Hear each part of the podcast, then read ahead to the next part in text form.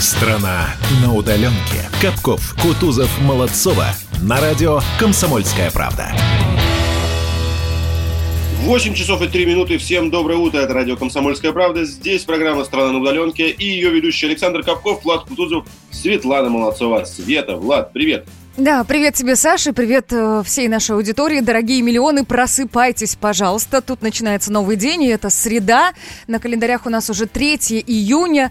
Ну, лето, никуда не деться. И, конечно, самые актуальные новости. Предстоящие три часа мы вместе с вами, с нашей многомиллионной аудиторией, будем обсуждать. Ура! Да, доброе утро всем, друзья. Хотите, коллеги, хороших новостей? Ты Меня- прям заходишь с Да, козырей, ну, а что, ну, а получается. что, ну, конечно, ну хоть что-то должно в жизни радовать, правда же? Не Ну, всё вот давай. это, да, что, что бывает. Смотрите, стоимость нефти, я все о ней, конечно же. Стоимость нефти марки Brent поднялась выше 40 долларов впервые с 6 марта когда начался обвал котировок, ну, 6 марта имеется в виду, свидетельствует данные торгов. Ну, не буду цифры приводить. Короче говоря, я задумался о чем. А, Это говорит нам о том, что бензин будет дешеветь. Нет. Нет, однозначно, это ты знаешь. Хорошо, вопрос номер два, который логично вытекает из, из первого. Это говорит нам о том, что бензин будет дорожать. Мое оценочное мнение, скорее всего, да. Потому что он- возможно, он у нас- возможно. Он у, нас, дорожает независимо от того, падает нефть в цене, растет или остается Причем у нас же это на же происходит самом так уровне. незаметно, по копеечке, по копеечке, по три плав- копейки, а плавненько, потом бац, прошел год, и у тебя там плюс тысяча рублей, когда ты заправляешь полный бак. Ну вот это Да. наша реальность, от нее никуда не деться. Ну что, Ну, хотите хорошая.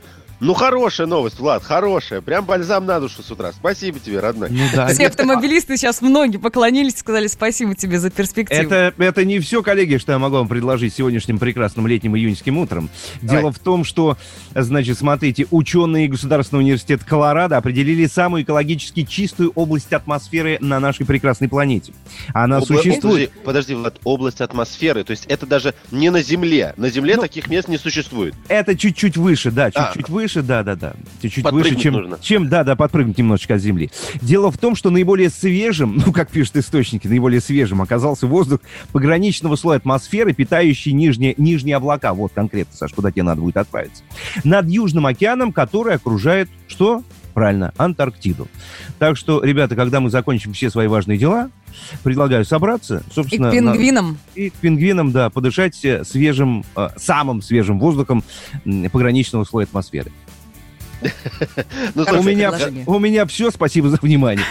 Есть, есть еще хороших новостей. Вам вчера не приходила смс от Департамента транспорта, который приглашает всех москвичей в парки и зеленые зоны. Выходить на прогулку могут все жители столицы. Вот такое смс-сообщение мне вчера пришло. А, нет, Приглашения целые. Мне вчера, мне вчера Целое было приглашение, приглашение, это был не смс, это был телефонный звонок. Девушка с очень приятным голосом предложила настойчиво мне а, проверить э, э, свой хребет, вот не хребет, господи, как он позвоночник. Позвоночник и кровеносные сосуды, замечу, нижних конечностей. Вот исключительно как-то она попросила обратить внимание именно на них. А, пока- это вот эти пока- вот звонки из клиник, Да-да-да-да-да. которые предлагают бесплатное медицинское обследование. Господи. Да, я пока посчитал, что это- все закончится, и, слава богу, мы выдохнем. Я пока посчитал, что это для меня несколько лишнее в данной ситуации. Может быть, попозже я сказал, я к вам обязательно приеду. Ну что, погода есть у нас на сегодня? Да есть, конечно, погода на сегодня. Давайте, Давайте. расскажу, будет понятно, к чему себя готовить. Итак, дорогая Москва, а, синоптики пообещали тебе небольшой дождь и сказали, что погода будет облачная, температура воздуха от 13 до 14 градусов выше ноля. В Санкт-Петербурге сейчас ясно, дальше пасмурно и плюс 18. знаешь, сверкала гроза,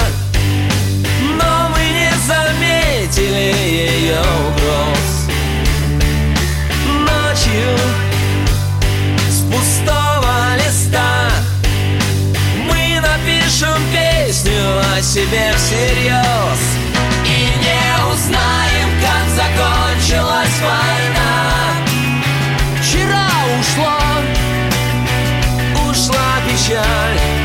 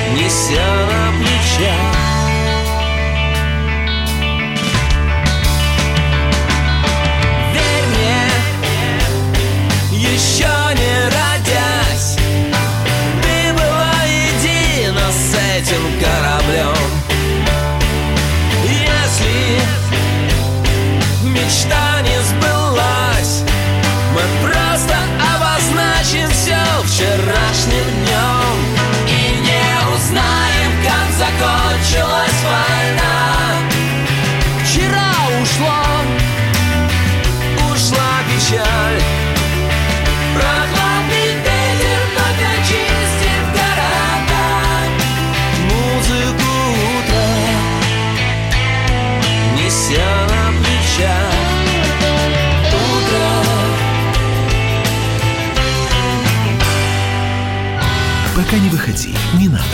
Мы сами придем, если ты не против. Так, ну что, давайте о самом главном, наверное, что есть со вчерашнего дня. Мы помним, что 1 июля у нас состоится голосование, общероссийское голосование, так оно и называется, по поправкам в Конституцию. Что, вы видели, ребята дорогие, вы видели вчера, как будет выглядеть детский дом в 2035 году в России? Это Нет, ты щас- не видели. Это, подожди, ты почему это- тебя перебросило туда? Не про, не про выборы ты сейчас уже, ты перескочил куда-то? Понятно, не видели вы, значит, этот пред... это... Выборы, вот странный... ро- Вот смотри, ты говоришь выборы, я сразу перескакиваю на предвыборный ролик. Наверное, правильно называть его агитационный. Нет, это был агитационный ролик, который вчера гулял по сети, да и сегодня гуляет, вызвал дикую реакцию, дикую в смысле ее массовости, большую реакцию. А, ты имеешь в виду семью геев? Да, конечно, Ну, конечно. все видели, ну, естественно. А, нужно было... Я, я, я видишь, меня больше зацепило а, Детдом и 2035 год, а не Семья геев. Да, Цвет, ты видела? Нет, не видела, рассказывай. Что-то как-то А, пропустила. Ну, вчера, вчера вышел вот этот вот ролик. э, вышел он, дайте я посмотрю, как Федеральное агентство новостей и дальше медиа-агентство Патриот. Да? Патриот, медиагруппа.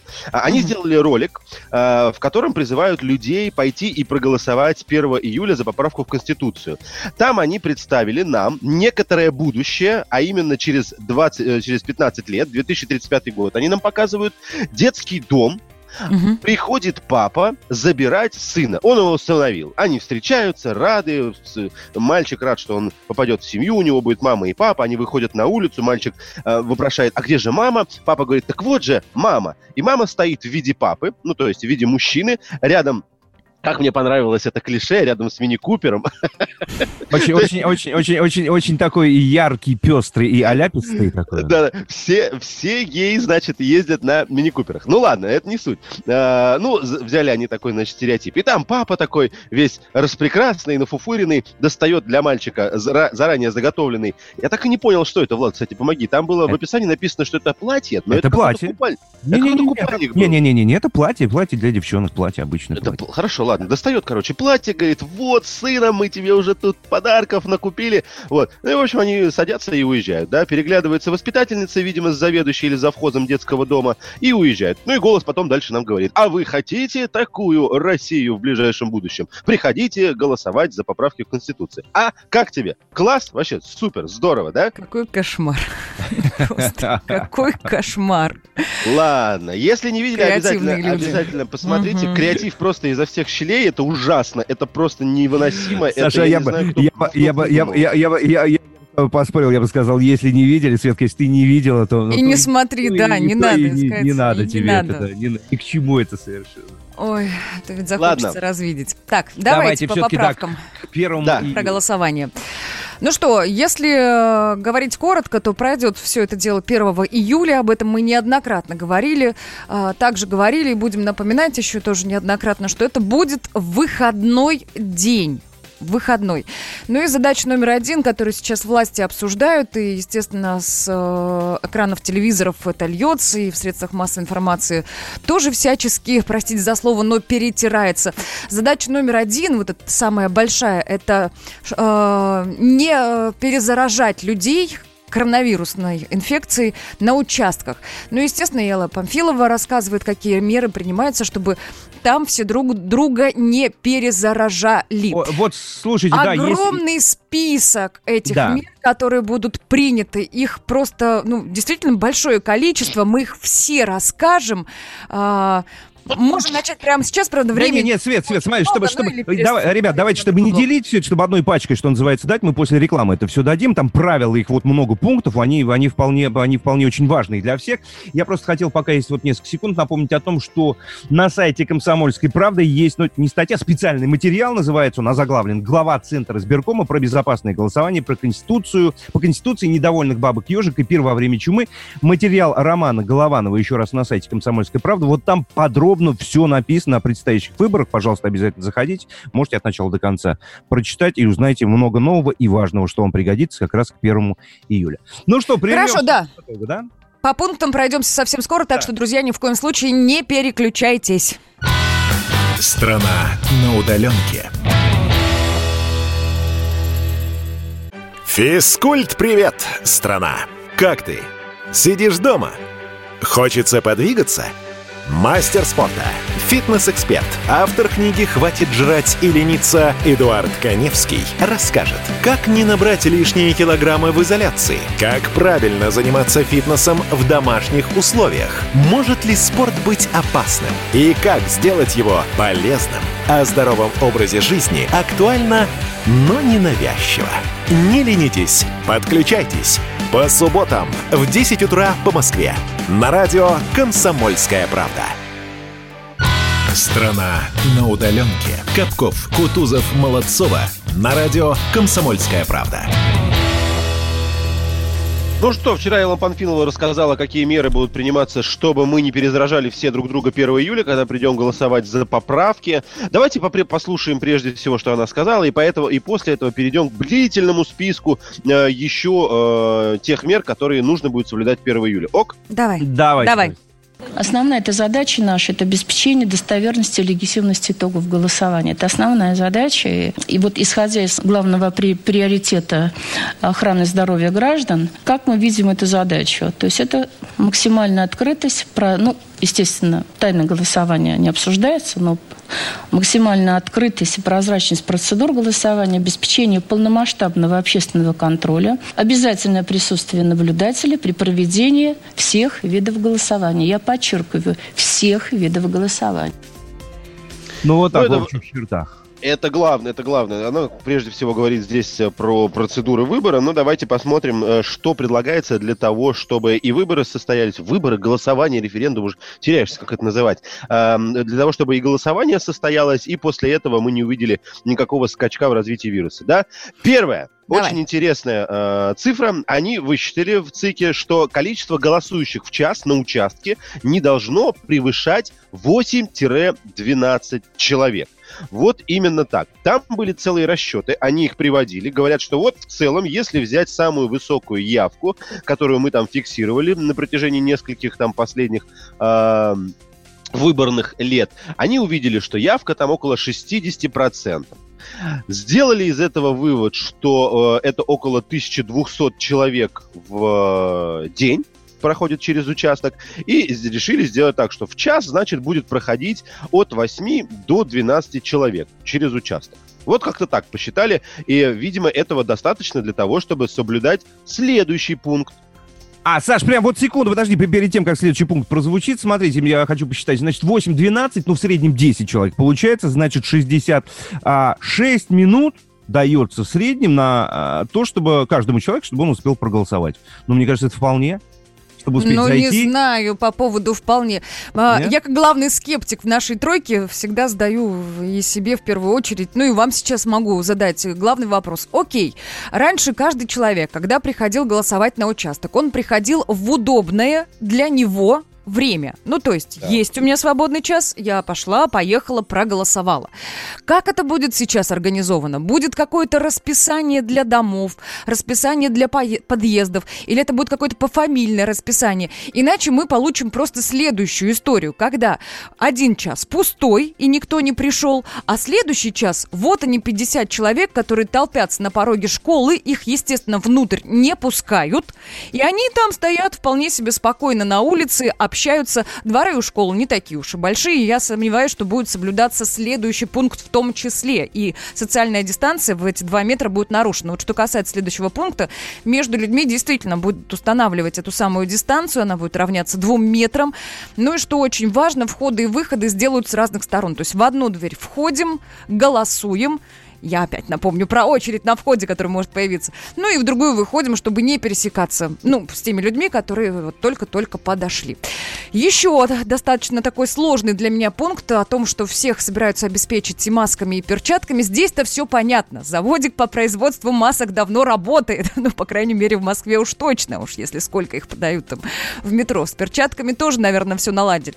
Но каждому из тех, кто придет голосовать, а это меры, которые будут приниматься не только в Москве, они касаются э, всей территории Российской Федерации. Мы же все будем голосовать и во Владивостоке, и в Перми, и, естественно, в Калининграде. Так вот, э, каждому выдадут разовые ручки. Где их столько взять? Я что не понимаю. Завод по производству ручек где-то заработал у нас, и каждому будет выдано персональное? Ну, посмотрим. По крайней мере, такие требования пока предъявляются.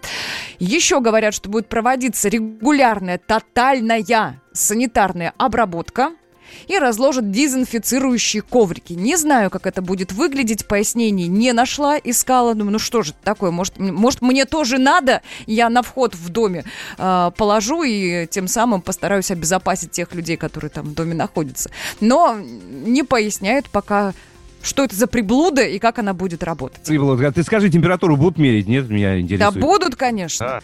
На входе, да, естественно, каждому, кто придет, будут измерять температуру. И вот вчера мы с Димой Смирновой этот вопрос обсуждали. Вы помните, ребят, да, что же будет с человеком, у которого температура повышенная? Что же, он не может Да, да, да. будут нарушать его конституционные права.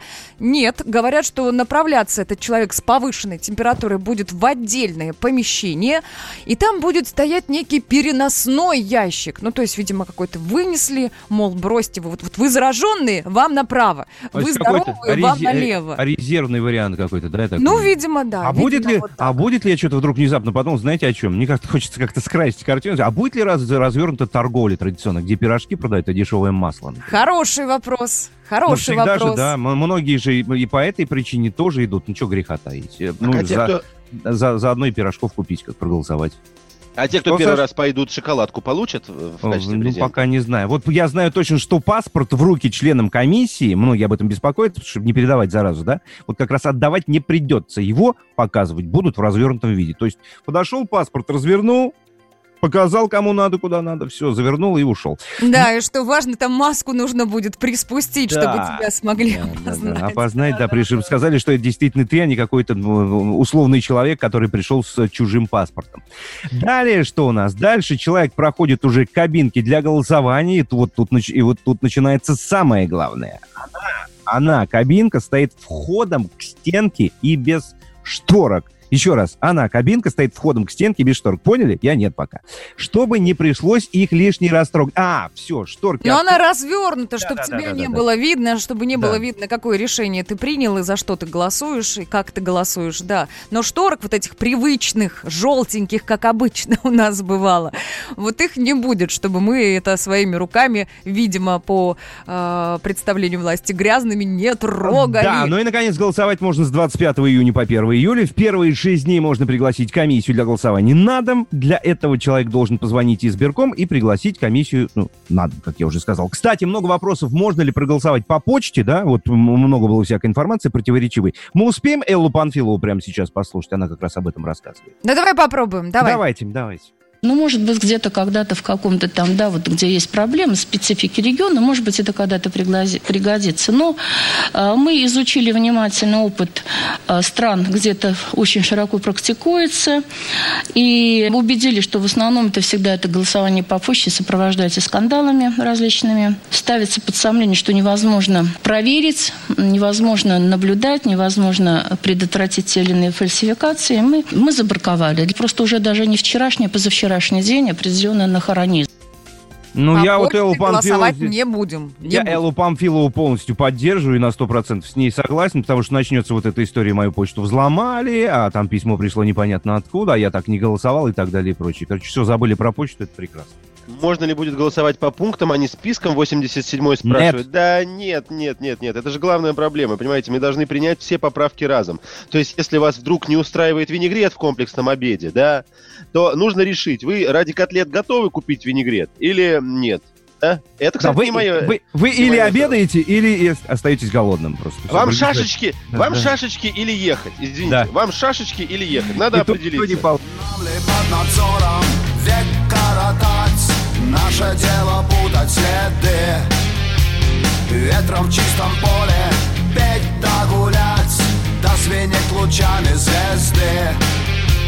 Лед да туман, юга метель да снег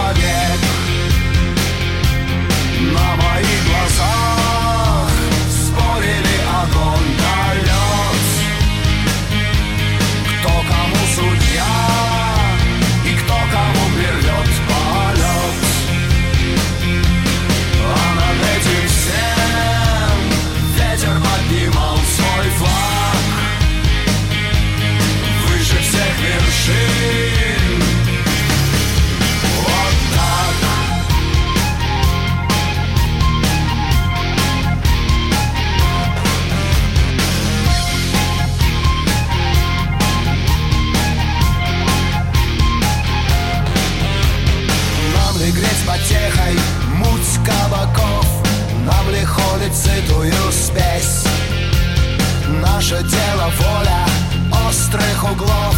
Мы вообще такие, как есть. Дым да пожар,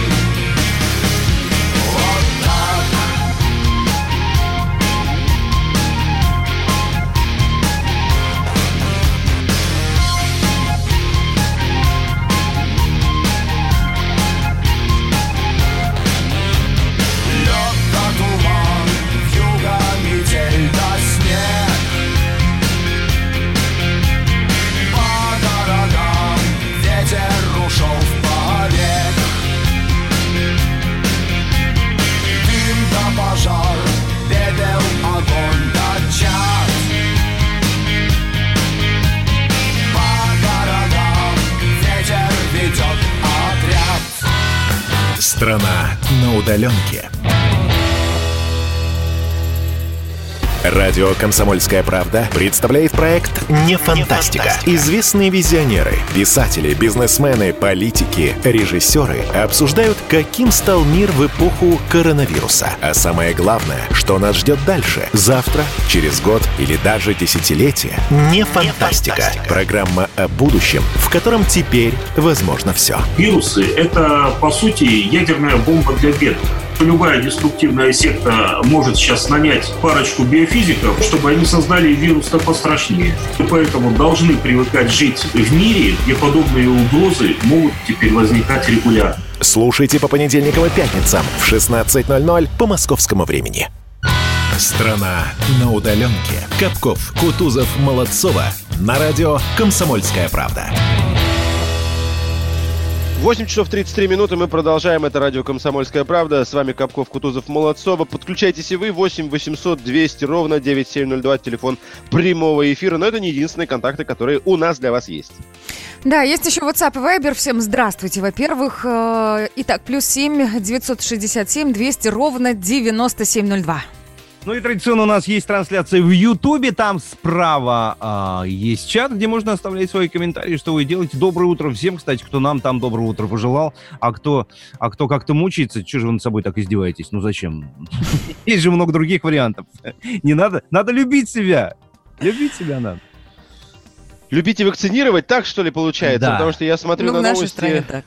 Э, я что-то не понимаю, дорогие друзья. В, в самом начале нам говорили, что для того, чтобы заработать вакцину, год это минимум. Ну, то есть год это минимум. Давайте даже если мы возьмем, что уже в марте начались э, работы в этом направлении, то стало быть в марте 2021 это должно было случиться. Но нет, нет, Дмитрий Чернышенко, а я напоминаю, что это вице-премьер, говорит, что уже осенью этого года, то есть через три месяца, мы сможем начать массово прививать россиян от коронавируса. Что происходит? Давай, смотри, давай будем разбираться. Смотри, мне Давай. тоже непонятно, а где же те много, много, многолетние испытания сначала на животных, ну там проще, да, у животных там протоколы другие, там поменьше времени нужно, потом на людях, и потом уже, если не будет никаких последствий нехороших, можно уже переходить к вакцинированию. Непонятно, куда вот эти 2-3 года делись, о которых говорилось, но здесь, э, друзья, прекрасное же начинается. Смотрите, об этом сообщил, Саш, ты правильно сказал, о вакцинации, возможно, осенью уже, да, всех, всего населения. Вице-премьер, я подчеркиваю, Дмитрий Чернышенко, не последний человек. И в то же время я вчера вечером открываю телеграм-канал доктора Мясникова, который, сейчас прям точно вам скажу, является официальным представителем информационного центра о коронавирусе. И вот что он говорит. Давайте я процитирую. Там много букв, но они того стоят. Я просто удивлен, пишет Мясников в своем телеграм-канале, как ответственные люди делают безответственные заявления. Специалисты говорят, что в случае успеха осенью можно будет начать массовую вакцинацию, сказал Чернышенко. Иногда надо сначала разобраться в вопросе, это все пишет Мясников, и если нет времени или желания, тогда уже просто промолчать, ведь речь идет о массовой вакцинации. Не существует сколько-нибудь ответственных специалистов, которые могут заявить какую бы, как это помягче сказать, а, вот, дезинформацию. Через 4-5 месяцев никакой вакцинации массовой от ковид не будет, пишет Мясников. И в скобках дописывает. Он же. 4-5 лет возможно, при условии, что она будет тогда еще, через 4-5 лет, еще актуальна. Конец цитаты, точка. Да. А И кому вот мы нам-? И А нам всем, и нам всем, что с этим делать теперь, скажите, пожалуйста. Кому мы верим? Давайте так, давайте разберемся. Мы левые или правые? Мы красивые или умные? Значит, Мы смотрите, на одной чаше весов у нас вице-премьер, не кто-нибудь, да, Чернышенко. Да. Но да. другой у нас, еще раз скажу, значит, официальный а, представитель информационного центра о коронавирусе, э, доктор Мясников. Я, я не знаю, стоит ли нам разбираться с вопросом, а кому мы верим и Нет. кому мы хотим отха- э, примкнуть. Наверное, правда, не стоит, как говорит Влад. Почему? Потому что важно другое. Важно другое, а если даже этой осенью появится какой-то препарат, потому что мы с вами видим и другие э, новости, а именно, что в Минобороны уже там отбирают каких-то а, бравых солдат, как в голливудских фильмах, которые говорят, эм, да, да, мы готовы э, постоять за родину и первыми пойти провакцинироваться, да, а это фактически то же самое, что пойти на расстрел, да, расстрел биологическим оружием, да, э, Ох, как которое громко признано- ты заявляешь сейчас, ладно. Мгм. а как иначе? Био- Нет, вакцина это, а, конечно же, биологическое оружие, потому что никак иначе его назвать нельзя. Это оружие, которое защищает тебя от болезни. Если мы говорим вообще, что про распространение вируса это война, то вакцина это оружие. Точно, так, точно такое же, как и комплекс э, ПВО, допустим. Да? Э, Вакцина биологическое оружие. Мы должны понимать. И они говорят, мы пойдем и э, уколемся этим э, биологическим оружием. Что с ними потом будет, никто не знает. Возможно, у них вырастет третья рука. Но это не факт. В бою поможет, либо будет мешать. Мы еще не знаем. А мы готовы осенью идти. Допустим, вот с этими э, солдатиками все будет в порядке. Я желаю, чтобы все было в порядке. А мы осенью готовы пойти и уколоться. Я Мгм. нет. Я нет. Ну, чтобы это не звучало так легковесно, как, мол, солдатики, давайте вспомним о том, что э, еще, э, если не ошибаюсь, в апреле начальник войск э, радиационной, химической и биологической защиты генерал Игорь Кириллов заявил, что военные, да, участвуют в разработке вакцины против коронавируса. Далее подключались еще исследовательские центры, э, об этом делались заявления. Ну и в целом там же история закончилась чем? Вот чтобы убедиться в эффективности нового препарата, сотрудники центра Гамалеи испытывали вакцину на себе, и в итоге директор центра, академик Александр Гинзбург, объявил, что эксперимент оказался успешным, и привившихся, ну, как бы, привив, у привившихся появился тот самый иммунитет, который необходил, э, необходим, но должны быть еще клинические испытания, нужно дальше работать над этим, и правда казалось, что это будет длиться долго, но в армии-то ну, совсем иначе, чем в обычной жизни. Там сказали, надо сделать вакцину, надо, чтобы она была отработана, и все сказали, есть. Ну и да. вот этих солдатиков, а давай вот, ну, наверное, не буду называть солдатики, как-то как как легковесно, правда, звучит, военных людей, которые будут испытывать эту вакцину на себе, вот причем в ближайшем обозримом будущем набралось аж 50 человек. Вот уже вот есть сформирована группа э, тех солдат, тех военных, которые будут испытывать вакцину на себе. У нас есть слова э, Виктора Баранца, военного обозревателя «Комсомольской правды» на эту тему. Давайте послушаем.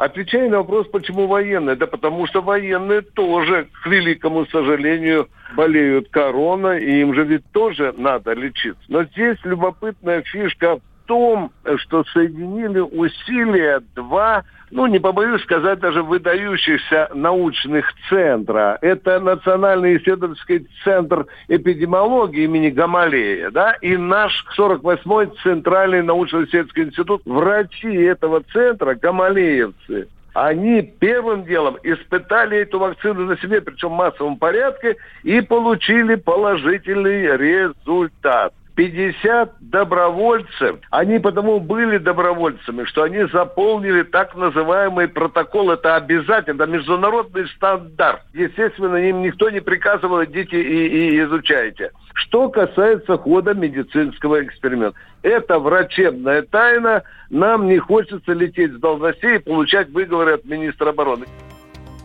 У меня По вопрос, поводу- знаете, какой возник? Ну-ну. А вот а, куда престижнее пройти отбор? Вот в эти 50 добровольцев или э, в число тех, кто пройдет парадом на Красной площади в этом году? Как вы думаете? Ну ты почему у нас-то спрашиваешь? Мы же не в добровольцах, и в данном случае, наверное, какого-то четкого ответа тебе не дадим. А думать за тех людей, перед которыми стоит, допустим, этот выбор, ну, сейчас, наверное, будет сложно. Еще небольшая зарисовка. Я хочу, чтобы вы все вспомнили а, по поводу разработки вакцины и так далее. Когда Владимир Путин разговаривал с Сергеем Шойгу, а, Сергей Шойгу пообещал, это было действительно обещание, что именно военные уже завершат клинические испытания вакцины до конца июля. Ни о каком годе предстоящем, а то и двух, не шло и речи. И тогда же было решено, что Главное военное медицинское управление Минобороны будет э, отбирать этих самых добровольцев для испытаний. То есть поставлена задача, армия сказала «есть». И Мне кажется, здесь какой-то... подозреваю я, лукавство. что до середины июля они действительно справятся. Извини, Саш, да, что ты сказал? Мне, мне кажется, здесь какое-то лукавство со сроками и с цифрами. Помимо того, что мы с вами знаем, разработка вируса, э, разработка вакцины от вируса связана с очень сложным процессом настройки этой вакцины. Что значит настройки? В принципе, как разрабатывается вирус. Я не вирусолог, но у нас тут много таких людей было. Я, в принципе, сейчас ничего не выдумываю, а повторяю слова. Если что, я так где-то забыл или неправильно сказал, ребята, я думаю, меня поправят. Разрабатывается, э, изучается структура вируса, Мгм. После этого находятся его слабые места и вещество, которое э, в эти слабые места может бить. Я, конечно, общими словами говорю, но важно другое. Важно то, что все вот эти вирусы, э, ОРВИ в том числе, все вот эти... э, господи, как это называется?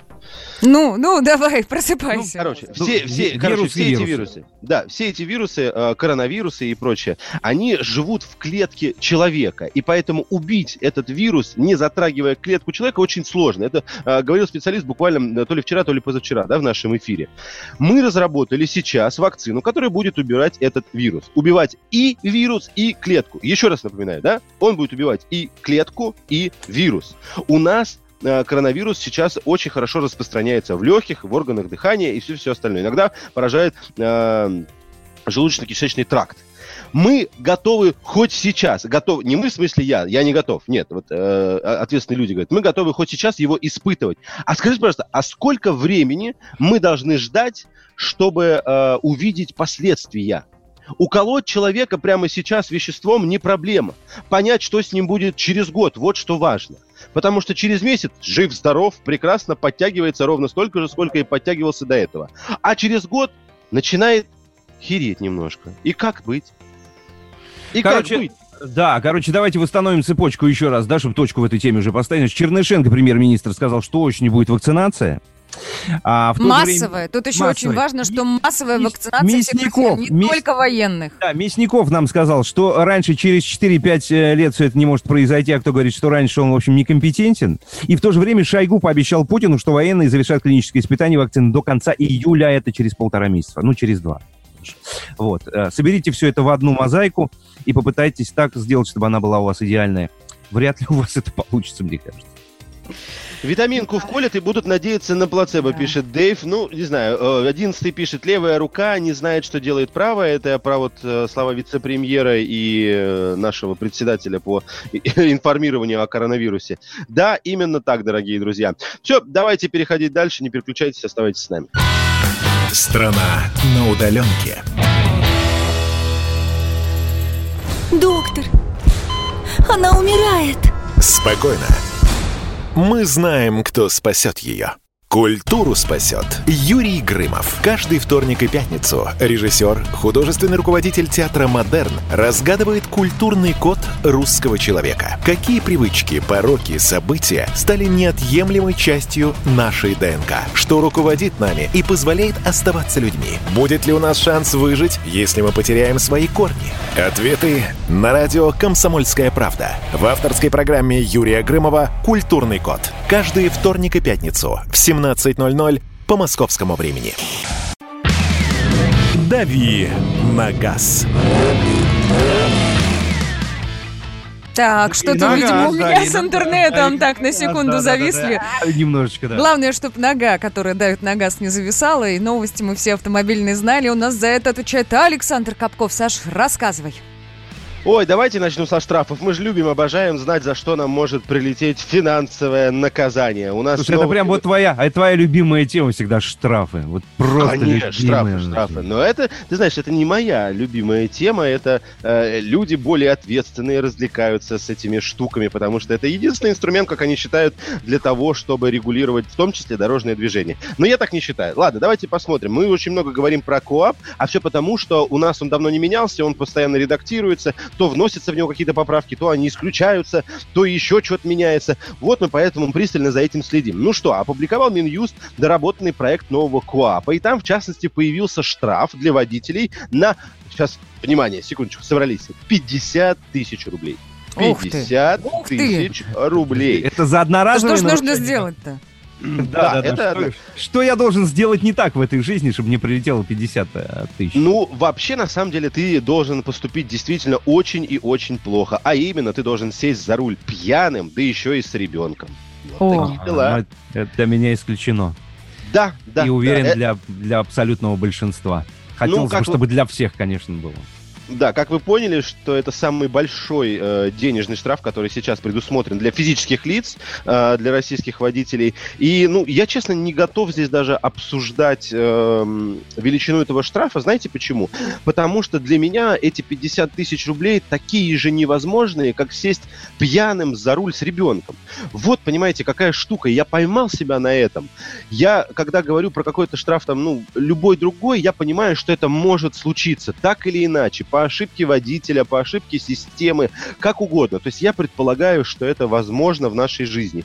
А сейчас я смотрю на эти 50 тысяч рублей, и меня они не впечатляют. Знаете, почему не впечатляют? Почему? Потому что ну, а вот как я вначале сказал, я не могу себе представить такую ситуацию. Ну, каким же нужно быть э, коллекционным кретином, чтобы сесть пьяным э, за руль с ребенком? Слушай, ну я Никого не защищаю сейчас совершенно, но есть же поговорка, что не бывает дыма без огня. И наверняка, когда придумывали такое наказание, такую меру, ну, на что-то же опирались, на статистику, например. Не Я поднимал бы- ты, Саш, статистику, я бы- не смотрел, сколько погибает э, водителей в пьяном состоянии, или сколько совершается ДТП по вине водителей пьяных в состоянии. И еще, возможно, наверняка, если хорошо порыться, можно найти цифры, э, когда в этих страшных авариях э, мало того, что водитель был за рулем не трезв, так еще и ребенок присутствовал в машине. Не Ну, искал? давай- Нет, я могу ответить на этот вопрос, и я могу дать вам цифру за 2019 год, в, но, к сожалению, по Москве, да, ребят, не могу сказать про Россию. А, По Москве скажу, что в Москве а, не погибло ни одного ребенка от рук пьяного водителя. Мгм. А, их было 8, и никто из них не участвовал в ДТП. Ни в одном из этих ДТП не было а, пьяного водителя. По России, честно, не скажу, но почему-то... Я, я помню эти цифры, но почему-то мне кажется, что не было такого. Здесь, Слушайте, наверное, больше стоит обезопаситься, знаете, о чем? Ау. О том, что ты едешь... эм, вот мне кажется, для России более актуальна другая ситуация. Ты едешь с ребенком, допустим, везешь его в детский сад или в школу, да? Это примерно 7-7.30 часов утра, ты выезжаешь, и бывает встречаешь а, инспектора полиции. Он тебя останавливает и говорит, ага, в школу едете, ну все нормально, пристегнут ребенок, а давайте подышим, да? И тут бац, у тебя случается так, что прибор показывает превышение. Ну, а, алкотестер. Вот эта ситуация На мне пустом гораздо- месте это Да, происходит? Да, По да, неисправности алкотестера?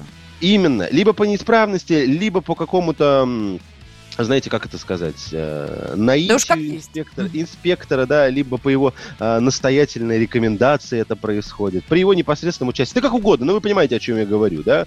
Такое возможно, наверное, более, чем человек, родитель. А я бы, вы знаете, если бы я принимал решение, я бы поспорил с этими 50 тысячами, я бы сделал лишение прав на всю жизнь, до конца. А, не, подожди, там есть, а там есть. Не, да, я понимаю, что я сконцентрировался на а, стоимости просто лишь потому, что это самый большой штраф, которого до этого не было. Естественно, лишение а, водительского удостоверения сроком до, на, от двух до трех лет. Не пожизненно, но до трех лет можно оштрафовать. Но и опять же, давайте не забывать, что это все меры, которые будут применяться к человеку, который не попал в ДТП. То есть за сам факт. А если вы совершаете ДТП в этом состоянии, да, или если уж более того, вы наносите какой-то вред участникам эм, ДТП. Дорожного там- движения. Да, то там до уголовной ответственности, поэтому, ну да, не стоит забывать. Здесь просто вот если вы ехали с ребенком, вас продули, э, показывает там 0, 0,4. Все, здрасте, привет. 50 тысяч рублей штраф. Слушайте, а можно я порассуждаю на тему промили немножечко? Меня это вопрос, который очень сильно беспокоит. Сразу хочу сказать, что я никогда не сажусь э, в, в- в каком-либо неправильном, даже слегка виде за руль. Вообще. И на следующий день тоже никогда не сажусь за руль. Вообще, абсолютно. Молодец, А, будем на тебя равняться. Ну, И как смотрите, жаль, не- что не- несмотря таких мало. на это, вот для меня есть абсолютно две разные истории. Одна история, когда человек э, выпивает сегодня, скажем, две бутылки пива, ну и по факту у него через пять часов ничего нет, да, ну мало ли, организм у всех разный, да, прошло не так много времени. На следующее утро он является абсолютно трезвым человеком, у меня есть какие-то, как называется, остаточный выхлоп, да, немножечко. Мгм. И вот там вот эти вот малипусенькие доли промили какие-то, но по факту, по закону, ты уже все, да. И есть человек, а я таких видел, к большому сожалению, когда его останавливает гаишник, открывается дверь, он просто выйти, он вываливается на землю просто. Это человек, который уговорил 0,7 вискаря, сел и поехал. Вот это два разных человека, два разных нарушения, но, к сожалению, нарушение одно получается. Да? для системы, Да. да. И там Система человек пьян, и здесь человек пьян. Вот. Да, именно так. С этим ничего не поделаешь. Ну, Давайте коротко еще скажу, что в новом КОАПе есть штраф за заброшенный автохлам. Мы об этом с вами говорили. До 3000 рублей. Мойка автомобиля в неположенном месте до 2000 рублей. Либо, например, парковка и передвижение по детским и спортивным площадкам. Там до 5000 рублей. э, И если э, при автоматической фото-видеофиксации вас поймали, то а, там 2500 рублей. Так, можно я вернусь к нашим американским мародерам? Помните, я вчера Ну, задавался давай, вопросом, как давай. сожженные автомобили а, помогают протесту. Ну, смотрите, вот небольшая подборочка. Э, Штат Калифорния, Окленд, там больше всего досталось салону Mercedes-Benz. Это те кадры, которые довольно много где можно встретить в интернете. Там а, разбили э, стекла, помяли, изрисовали, украли что-то из салона. CLA, GLE, C-класс, э, Mercedes AMG купе 150 тысяч долларов стоимость. Э, Это примерно 10 миллионов рублей на наши деньги. Просто взяли и сожгли. Э, В салоне Honda в том же самом штате украли внедорожник кроссовер CRV э, 2 миллиона 300 тысяч э, рублей. Ну и больше всего досталось автодилеру э, Chrysler Dodge э, Jeep, который расположен в Сан-Леонард, это штат Калифорния. Там протестующие, я не знаю, как их правильно называть, угнали около 50 спорткаров. Конечно, ребята Ух нацелились ты. не на простые машины, а на Dodge Challenger Hellcat. У нас даже таких не продается. Это не то, что Supercharged, у них есть и такая э, классификация. Это очень крутые тачки. 50 су- спорткаров украли. Ну, вот так вот они пытаются э, доказать о том, что чернокожие имеют равные права э, Афроамериканцы. всей- черноко- Афроамериканцы. афроамериканцы, чернокожие, люди с иным цветом кожи. Но Да, там вот подключились Хорошо. уже, там много, много уже людей подключилось, там и белых много уже, уже все там, уже все по-другому. Ну что, давайте сделаем небольшую паузу, да, в следующем часе мы к вам, друзья, вернемся, и у нас будет тоже много интересных и актуальных тем, так что будьте здесь. Доброе утро всем! Страна на удаленке. Андрей Ковалев. Простой русский миллиардер. В авторской программе «Ковалев против». Против кризиса. Против коронавируса. Против паники. Против кнута, но за пряники. Я расскажу вам, как спасти свои деньги и бизнес в эти непростые времена. Помните, миллиардерами не рождаются, а становятся. Ковалев против. На радио «Комсомольская правда». По будням с 10 вечера до полуночи по московскому времени. Страна на удаленке. Капков, Кутузов, Молодцова. На радио «Комсомольская правда». 9.03 в российской столице. Доброе утро тем, кто только что подсоединился. Это «Страна на удаленке». Ее ведущий Влад Кутузов, Светлана Молодцова. Меня зовут Александр Капков. Доброе утро всем. Ребята, привет еще раз. Да, привет тебе и привет нашей многомиллионной аудитории. Традиционно напоминаем, что сегодня среда, у нас 3 июня на календарях. Давайте, друзья, просыпаться, там впереди новый день. И коротко, если то, всем здравствуйте. Да, доброе утро, давайте у наших координат, коллеги, с вашего позволения, все озвучу сразу оптом. Давай, Промыш- давай. Все в промышленных масштабах. 8 800 200 ровно 9702. Это номер телефона прямого эфира радио «Комсомольская правда». WhatsApp и Viber для ваших сообщений. Плюс 7 967 200 ровно 9702. И в Ютубе, где есть прекрасная трансляция нашего прекрасного утреннего шоу. Там есть справа чат, и там есть комменты. Вот туда можете писать тоже. Мы читаем все. Всех Ну, если говорить о том дне, который только наступает, давайте еще коротко зарисовку погодную дам. Итак, синоптики обещают в столице облачную погоду. Если сейчас э, достаточно сильный дождь, кстати, есть он, нет, а то синоптики всяк разно говорят. за окном легкой. Легкой дождь. Легкий Легкой дождь. дождик, да. Окей. Так, дальше у нас будет дождливый вечером э, и ночью, и до утра завтрашнего сохраняется вот этот желтый уровень погодной опасности. Температура воздуха сейчас около 11 градусов. Днем воздух прогреется до плюс 14, то есть не особо жарко. Восточный ветер около 5 метров в секунду в Санкт-Петербурге. Сейчас малооблачная погода, далее будет пасмурно, небо затянется облаками, но без осадков до ночи. Температура воздуха сейчас около 9 со знаком плюс. Днем синоптики обещают плюс 17, плюс 18. э, Восточный ветер 4 метра в секунду. Вот такая история. Страна на удаленке. Когда расстояние не имеет значения. Когда Влад сказал, что у него за окном легкой, а я посмотрел за свое окно, и почему-то у меня всплыла в мозгу фраза «На Дерибасовской хорошая погода, а на Брайтон-Бич Опять, идут дожди. Да, да, да, да, да. В, Да, деревне- ну, вроде в деревне обещали. Гадюкина, да, дожди, это тоже та же самая история. Гадюкина. Да, примерно здесь я и нахожусь. Хорошо. э, Мы все там находимся. А когда автобус отсюда отправляется? Скажите, пожалуйста. Скоро. Скоро.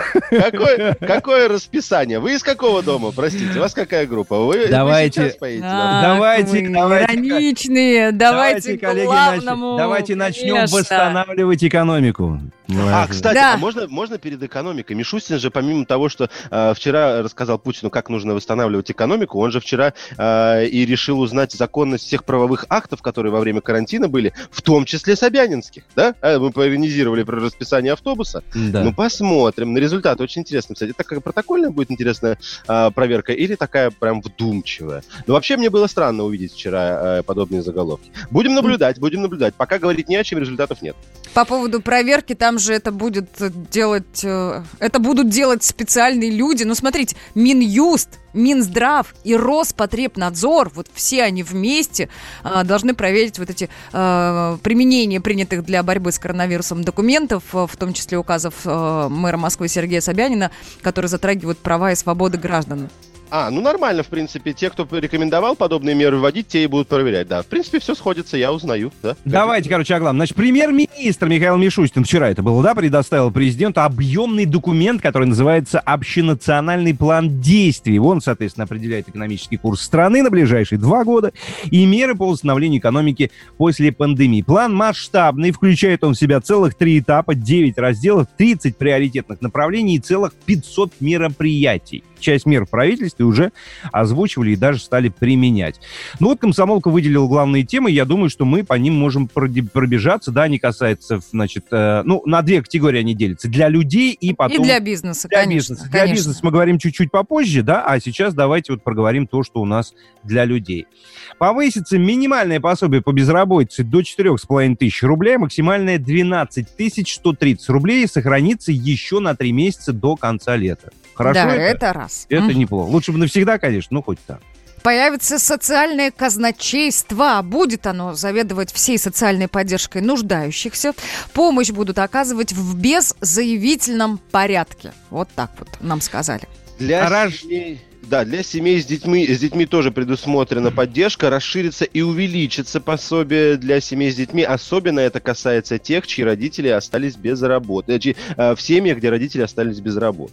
Да, дальше, вот смотрите, можно будет работать удаленно, без потери дохода и без дополнительных соглашений к трудовому договору. То есть вся эта система упрощается, насколько я понял, правда? Юридически.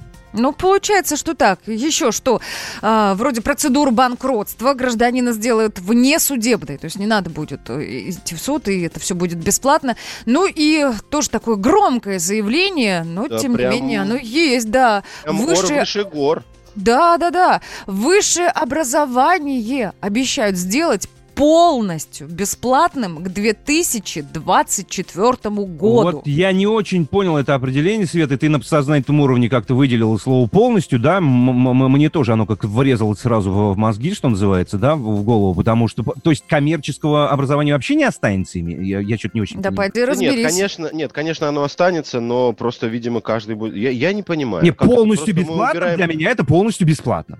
То есть, значит, все. Правильно? А, ну, как и, как, как- как и медицина. Давай так. Как и медицина у нас в стране. Полностью бесплатная. Но это что, исключает а, наличие клиник любой платной, Нет. стоматологической? Ну, вот а, т- так же и Ну, здесь. мы, Другое дело, кстати- какое это имеет отношение, в принципе, к плану по возрождению экономики. Давайте разбираться. А мы на- этот, да, мы этот вопрос, в числе прочих, можем задать как раз специалисту, с которым мы готовы поговорить, руководитель Центра политэкономических исследований Института нового общества Василий Георгиевич Колташов. Василий Георгиевич, доброе утро. Доброе утро. Так, расскажите, пожалуйста, во-первых, э, как вам, в принципе, тот список, который предлагается для восстановления экономики, который касается напрямую людей? Ну и тут же, позвольте задам, э, какое, по вашему мнению, к этому имеет отношение высшее образование, которое станет полностью бесплатным к 2024 году? Ну вот эта мера с полностью бесплатным высшим образованием, она в значительной мере компенсирует не очень четкое понимание у се- сейчас, по крайней мере, у правительства, что им делать с системой образования в, постреформ, в постреформенном виде. Ну и как вообще людям дать понять, что э, определенные социальные лифты приоткроются. То есть если э, мальчик или девочка из бедной семьи, то они смогут получить высшее образование и э, двигаться там по карьерной лестнице в какой-то сфере. Вот, собственно говоря, о чем этот Василий сигнал. Георгиевич, Василий Георгиевич, позвольте попроще задам вопрос. Как бесплатное высшее образование может поднять экономику? Бесплатное высшее образование, если оно, если преимущественно э, будут, э, вот это вот вопрос уже, как это, как это будет делаться, да, если здесь преимущественно будут инженерные специальности, специальности, связанные с э, информационными технологиями, не менеджеры, юристы и экономисты, а именно э, люди с профилем, который необходим в процессе развития производства. И системы коммуникации. Кстати говоря, это касается авиационных сообщений, железнодорожных сообщений. А, Ну, у нас пока заявлено строительство новых а- аэропортов, и это будет, видимо, происходить. Соответственно, здесь потребуется большое количество нового персонала, и его нужно учить, в том числе и персонала с высшим образованием. Поэтому вот как это повлияет на экономику? Ну как? Ну это просто у нас, понимаете, а, провал вообще по многим специальностям.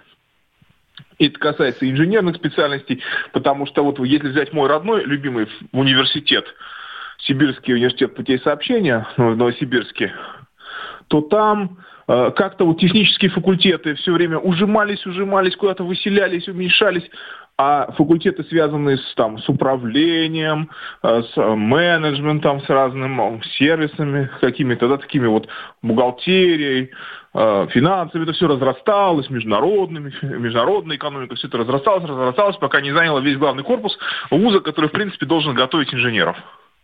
Ну и сейчас, в общем, они хотят, э, ну, правительство достигнуть некоего баланса, да, подтянуть вот эти самые эм, профессии или направления, которые, ну, действительно важны. Ну, как бы люди работают руками, то есть они Вот, что-то производят. да, Они Василий Георгиевич, вы, просто кстати, просчитывают, да, там бумажки прикладывают с одного места ну, не на только другое. руками, они головой работают. работают. Именно. Они реально головой работают. Вот я говорю про, в данном случае про инженеров и руками, естественно, тоже. Но э, тут, Ну, напрямую э, связано обезьяне производстве. Конечно, они работают в реальной сфере. И от них в первую очередь зависит, как наша экономика будет развиваться, как наши товары будут, будут ли вообще наши товары, и как они будут конкурировать на внутреннем и на внешнем рынке. Поэтому эта задача непростая. Но и- дело в том, что здесь нужно включать еще, еще целый ряд компонентов. Например, нужно реформировать всю систему колледжей, и поднимать их статус, и поднимать ста- статус, ну, имеется в первую очередь, выпускников этих колледжей.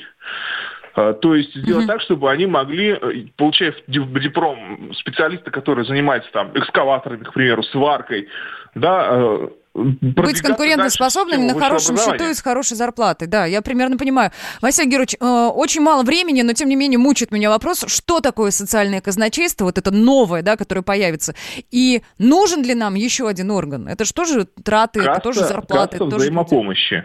Но, к сожалению, от э, э, создания новых органов пока у нас не отказались. У нас, в принципе, лишний орган – это пенсионный фонд, потому что вообще, по-хорошему, этим всем может заниматься подразделение государства, открытое, да, такое вот просто правительственное.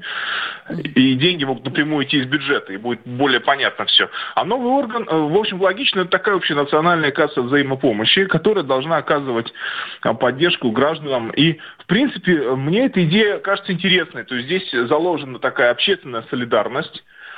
Э, И в условиях, когда рабочих мест стало значительно меньше, а оплата уменьшилась, и, в общем, людям тяжело, э, такая система, она, думаю, что будет востребована. И если хорошо будет работать, то и, и очень даже вызов- будет как бы вызывать большие симпатии. Да, спасибо Ну хорошо, большое. неплохо было бы, если все хорошо работало. С нами на связи был руководитель Центра политэкономических исследований Института нового общества Василий Георгиевич Колташов. Страна на удаленке. Роман Голованов, Олег Кашин, летописцы земли русской. Роман, вы разговариваете с дедом. Напоминаю я вам, у меня в жизни было, ну не все, но многое. На митинге российских либералов на Таймс-сквер в Нью-Йорке я тоже выступал. Ага. Вот такие тонкие шутки, вот если бы мы с вами умели так шутить, наша передача была бы лучшим политическим стендапом России. Я там а вы говорите, мы не политический стендап. Походу, уже на- наша ниша. Вот. Кашин Голованов. Отдельная тема. На радио «Комсомольская правда». По будням в 9 вечера по московскому времени. Именно лоснящиеся от фуагра губы делаются символом лоялизма, а не выстраданная любовь к родной земле. Страна на удаленке. Капков, Кутузов, Молодцова. На радио «Комсомольская правда». Так, продолжаем, дорогие друзья. Смотрите, о чем идет разговор. У нас вчера э, премьер-министр Российской Федерации Михаил Мишустин представил Владимиру Путину план по поднятию экономики. Это достаточно масштабный документ, масштабный процесс, который разделен на три этапа, 9 разделов, 30 приоритетических направлений, 500 мероприятий и так далее. Да много всего, много, да, конечно. Да, все верно. Мы на комсомолке разобрали этот документ и выделили вот на разделили его на два э, таких больших блока, э, что предлагается для людей, что предлагается для бизнеса. Для людей уже поговорили. Если вдруг пропустили, заходите к нам на YouTube, э, включайте запись страны на удаленке за это число и послушайте. Давайте разбираться, что предлагается для малого и среднего бизнеса. О, Саш, прям вот пару секунд я, я хотел бы э, 5 копеечек вставить. Дело в том, что вот эксперт, да, Василий Василий Кол- Колташов, который у нас несколько минут назад выступал в эфире, он сказал как-то так ми- ми- мимолетно у него прозвучало по поводу социальных лифтов, да, соци- социальной лестницы так называемой. Мне кажется, я бы вот если бы был в правительстве, я бы на это сделал большой упор. Потому что у нас по факту получается, что дети чиновников все сплошь гениальные, талантливые бизнесмены, банкиры, управляющие и так далее и прочее. Там вот обычных людей как-то маловато, мне кажется. Да? Нет? Есть такое дело. Есть такое дело. Такое глубокое, глубокое наблюдение, на которое нужно, мне кажется, отдельную программу выводить. Отдельно. Слушайте, у нас огромный список, на самом деле, по мерам поддержки бизнеса, малого и среднего в том числе. Но я предлагаю все-таки сейчас не идти по пунктам, а, возможно, на какие-то главные вещи посмотреть глазами эксперта. С нами на связи Юрий, Юрий Михайлович Савелов, экономист, член президиума Общероссийской общественной организации малого и среднего предпринимательства «Опора России». Юрий Михайлович, здравствуйте. Доброе утро. Доброе утро. Мы вот по списку еще обязательно пройдемся и нашим слушателям вот, э, ну, какие-то важные моменты донесем. Скажите, пожалуйста, вы, вы для себя какие меры, ну, определили как главные, важные, нужные? А, Вы знаете, еще вопрос. Дело в том, что мы не знаем всех мер, которые приня- э, принят правительство в этой ситуации. Я То есть пока это только предложение, да? Правильно я Конечно, понимаю? да, в поддержке э, возрождения экономики. Вот. Но само предложение, я вам хочу сказать, очень интересное и внушает большой оптимизм. Я сейчас объясню. Вот, допустим, первое. Мы хотим а, возродить экономику и ее усилить всего за полтора года. Представляете, что это такое? Слишком Это ли не- оптимистично, мне кажется, да? да, это чуть ли не каждый месяц. Вот, у нас с вами будет что-то происходить. Мы, мы можем, говорить, как в онлайне смотреть, действительно, что-то делается или нет. Потому что там в 17 или 16 году, не помню, старое правительство, знаете, какие были предложения там? Поддержка малого и среднего бизнеса до Да. 30 года. Такой бред шел, что мы даже не знали, что с этим делать. А сейчас вот посмотрим, как они будут поддерживать э, рабочие места, как поддерживать заработные платы населения. Потому что только через рабочие места, понимаете, да, можно это поддержать. Просто раздавать денег это, ну, невозможно. Они завтра закончатся и все. Ведь казну надо А тоже что случилось? пополнять. Почему же так завертелись? Раньше говорили, что на ближайшие 10 лет разрабатываем меры, а сейчас опа, полтора года. Что это за Вот. жареный петух такой? Да, пото- ну вот петух как раз и клюнул. Тянули, тянули, э, экономика как бы держалась на нефти и газе, мы постоянно об этом говорим. Вот, пора что-то производить. У нас вся таблица Менделеева, мы можем перерабатывать все, что угодно. У нас нет перерабатывающей промышленности. Ее надо быстро возрождать, чтобы мы могли конкурировать и на внутренних, и на внешних рынках. И создавать рабочие места. Самый главный инвестор во всем мире – это не какие-то корпорации, это государство. Как и в Китае это было, и у нас это сейчас должно произойти. Вот цифра в 5 триллионов, опять сумасшедший оптимизм. Такие цифры вообще никогда не назывались. Опять вспомню, там, при старое правительство на весь бизнес поддержку давалось там 15 миллиардов рублей. Понимаете, опять смех, слезы, кому, как. У нас 5 с лишним там миллионов было зарегистрированных, вот, а нам дали 20 миллиардов. Кому-то что-то досталось, кому-то не досталось, кому-то там компенсировали. Ну, в общем, просто насмехались и все. А Юрий Михайлович, а цифра- вот, да, кстати, да. Юрий Михайлович, а вот очень больш- боль- больная тема для нас, да, ну, это традиционная такая, да, наша Ага, российская так. тема. А есть вообще вот гарантия, хотя бы, ну, там, не стопроцентной, что вот эти все сумасшедшие космические деньги дойдут туда, куда они должны были дойти изначально? Вы понимаете, о чем Вы я говорю? Я да, прекрасно понимаю, поэтому мое предложение, вот лично мое, сугубо мое как гражданина, надо сейчас пересмотреть законодательство очень жестко по растрате государственных средств. Про- Вплоть там, я не знаю, до 25 лет. Не знаю, потому что Хорошее предложение. нет. Да, да, могут растаскивать деньги, пора здесь навести порядок, чтобы каждый понимал, расхититель, что если из казенной деньги уйдут, он не получит три года, или там условно. Он получит от десятки и выше. Вот Так, меня зацепил один пункт, и э, очень прошу вас пояснить, э, главное, чтобы мы успели. Смотрите, было предложение, что работников можно будет нанимать на почасовую оплату и на договор с коротким сроком до трех месяцев. Мол, Да. это выведет зарплаты из тени. Кого конкретно это касается? Сейчас же получается, что человек, когда идет на постоянный договор, он худо-бедно, но законодательством защищен. Чуть менее и- защищены да, люди, я которые понял, работают я- по договору ГПХ. А о чем в данном случае говорят? Ну, о чем в данном случае говорят? Во-первых, это испытательный срок, наверное, скорее всего, трехмесячный. Ведь сейчас идет большая нагрузка на бизнес, на работодателей со всех сторон, и, и включая работников. Понимаете, там же увольнение, двухмесячный оклад, все остальное. Вот, видно, государство хочет пойти более-менее смягчить а, условия для работодателя. Этим договором. Да, Хотя я ну а пострадают-то хотя я при этом работники. Подождите, подождите, подождите. Хотя я ему скажу, сказать, мы уже э, по старым договорам нормально работает. Это не самый главный момент. Я не знаю, почему, кто это инициировал, вот, и как это будет работать. Но это, поверьте мне, сейчас на сегодняшний день не самое главное для предпринимателей, для работодателей. Да, это смягчит, да. Для работника это будет хуже. Но это пока только разрабатывается, пока об этом только идет разговор. Но это не самое главное, понимаете, то, что должно быть сейчас вот в этом плане возрождения экономики. Если так Юрий не Михайлович, будет, ну, да. Да-да. И, пос- наверное, последний вопрос все-таки. Вот этот список предложений, да, ну, с которым мы все уже ознакомились, а, если он сработает идеально, и если все будет выполняться, и если деньги дойдут туда, куда надо, оно все вообще вот в эти Мы, сроки... мы с вами и будем жить в другой стране. Вот, да, я об этом хотел спросить. Это действительно, это гипотетически, это может произойти, если все сработают Вообще так, да, потому что есть пример с Китаем. Конечно, может быть, не за полтора года, но если сильно стартануть, 3-4, через пять лет мы будем с такими деньгами, э, освоив такие деньги в правильном направлении, жить, с вами совершенно в другой стране. Но есть Поверьте прекрасная мне. страна под названием Сингапур, тоже как пример, да? Конечно, да, мы можем взять какой-то опыт, но тот, который действительно необходим, а не просто вслепую. Вот в Сингапуре мы будем делать так, как в Сингапуре, как в Китае. Нет, нужно брать от них все лучшее, как они это делали, применять у нас быстро, четко и понятно, и с выделением денег на освоение. И тогда у нас все получится, ребят. Но опыт есть по миру. Чем мы хуже других? Я думаю, что мы гораздо лучше. Мне нравится ваш Спасибо. оптимизм. Спасибо. Оптимизм знаете, нам почему-то, нам- мне почему-то захотелось право за, за вас проголосовать. как бы. Что мы слышали за утро. Спасибо. Спасибо большое, спасибо. Да, Юрий- с нами на связи был Юрий Михайлович Савелов, экономист, член президиума Общероссийской общественной организации малого и среднего предпринимательства «Опора России». И, ну, меня- действительно, оптимизм мне нравится. Да, Саша? У меня, у меня во всех таких историях я, я всегда вспоминаю слова э, Ходорковского. Помните, он говорил это Дудю, когда ему говорят э, в претензию м, 91 год, развал страны, приватизацию и все-все-все остальное. Он тогда ответил так. Он сказал, что вот э, скажите, пожалуйста, вот у вас есть iPhone, да? Какое количество ресурсов своего iPhone вот вы лично используете, да? Ну, я не, вот я, я не знаю, сколько я использую. Но мне кажется, я ресурс своего iPhone использую там процентов на 50. А Мгм. кто-то на 100.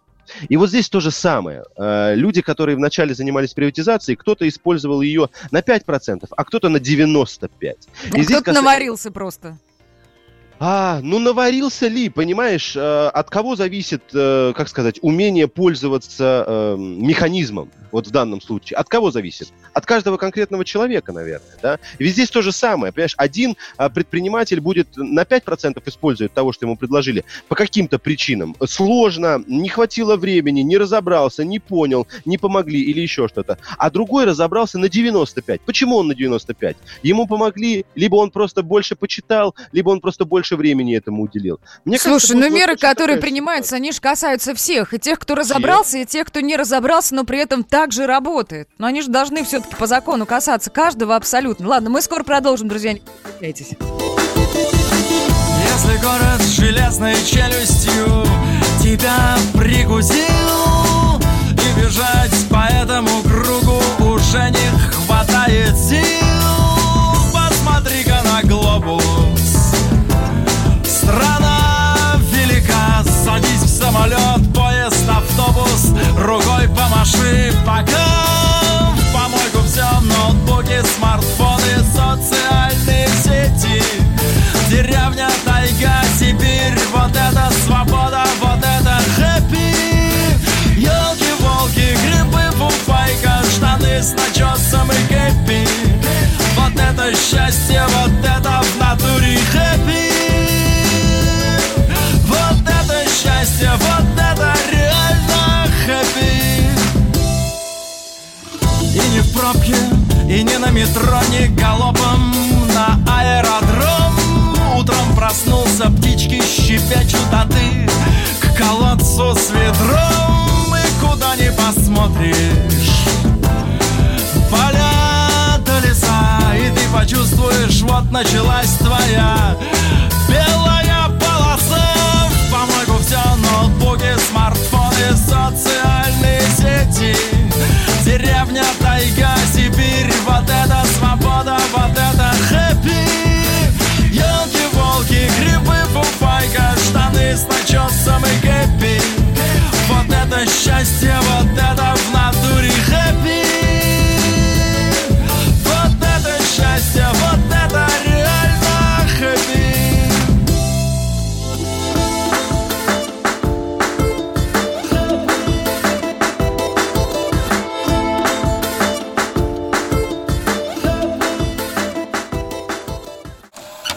давным-давно в далекой-далекой галактике. Я просыпаюсь. Ein, zwei, полицай. Крошка моя, я по тебе скучаю. И Сережа тоже. Мы с первого класса вместе. Тетя Ася приехала! Небе тучи, а тучи. А также шумелки, пыхтелки и запелки.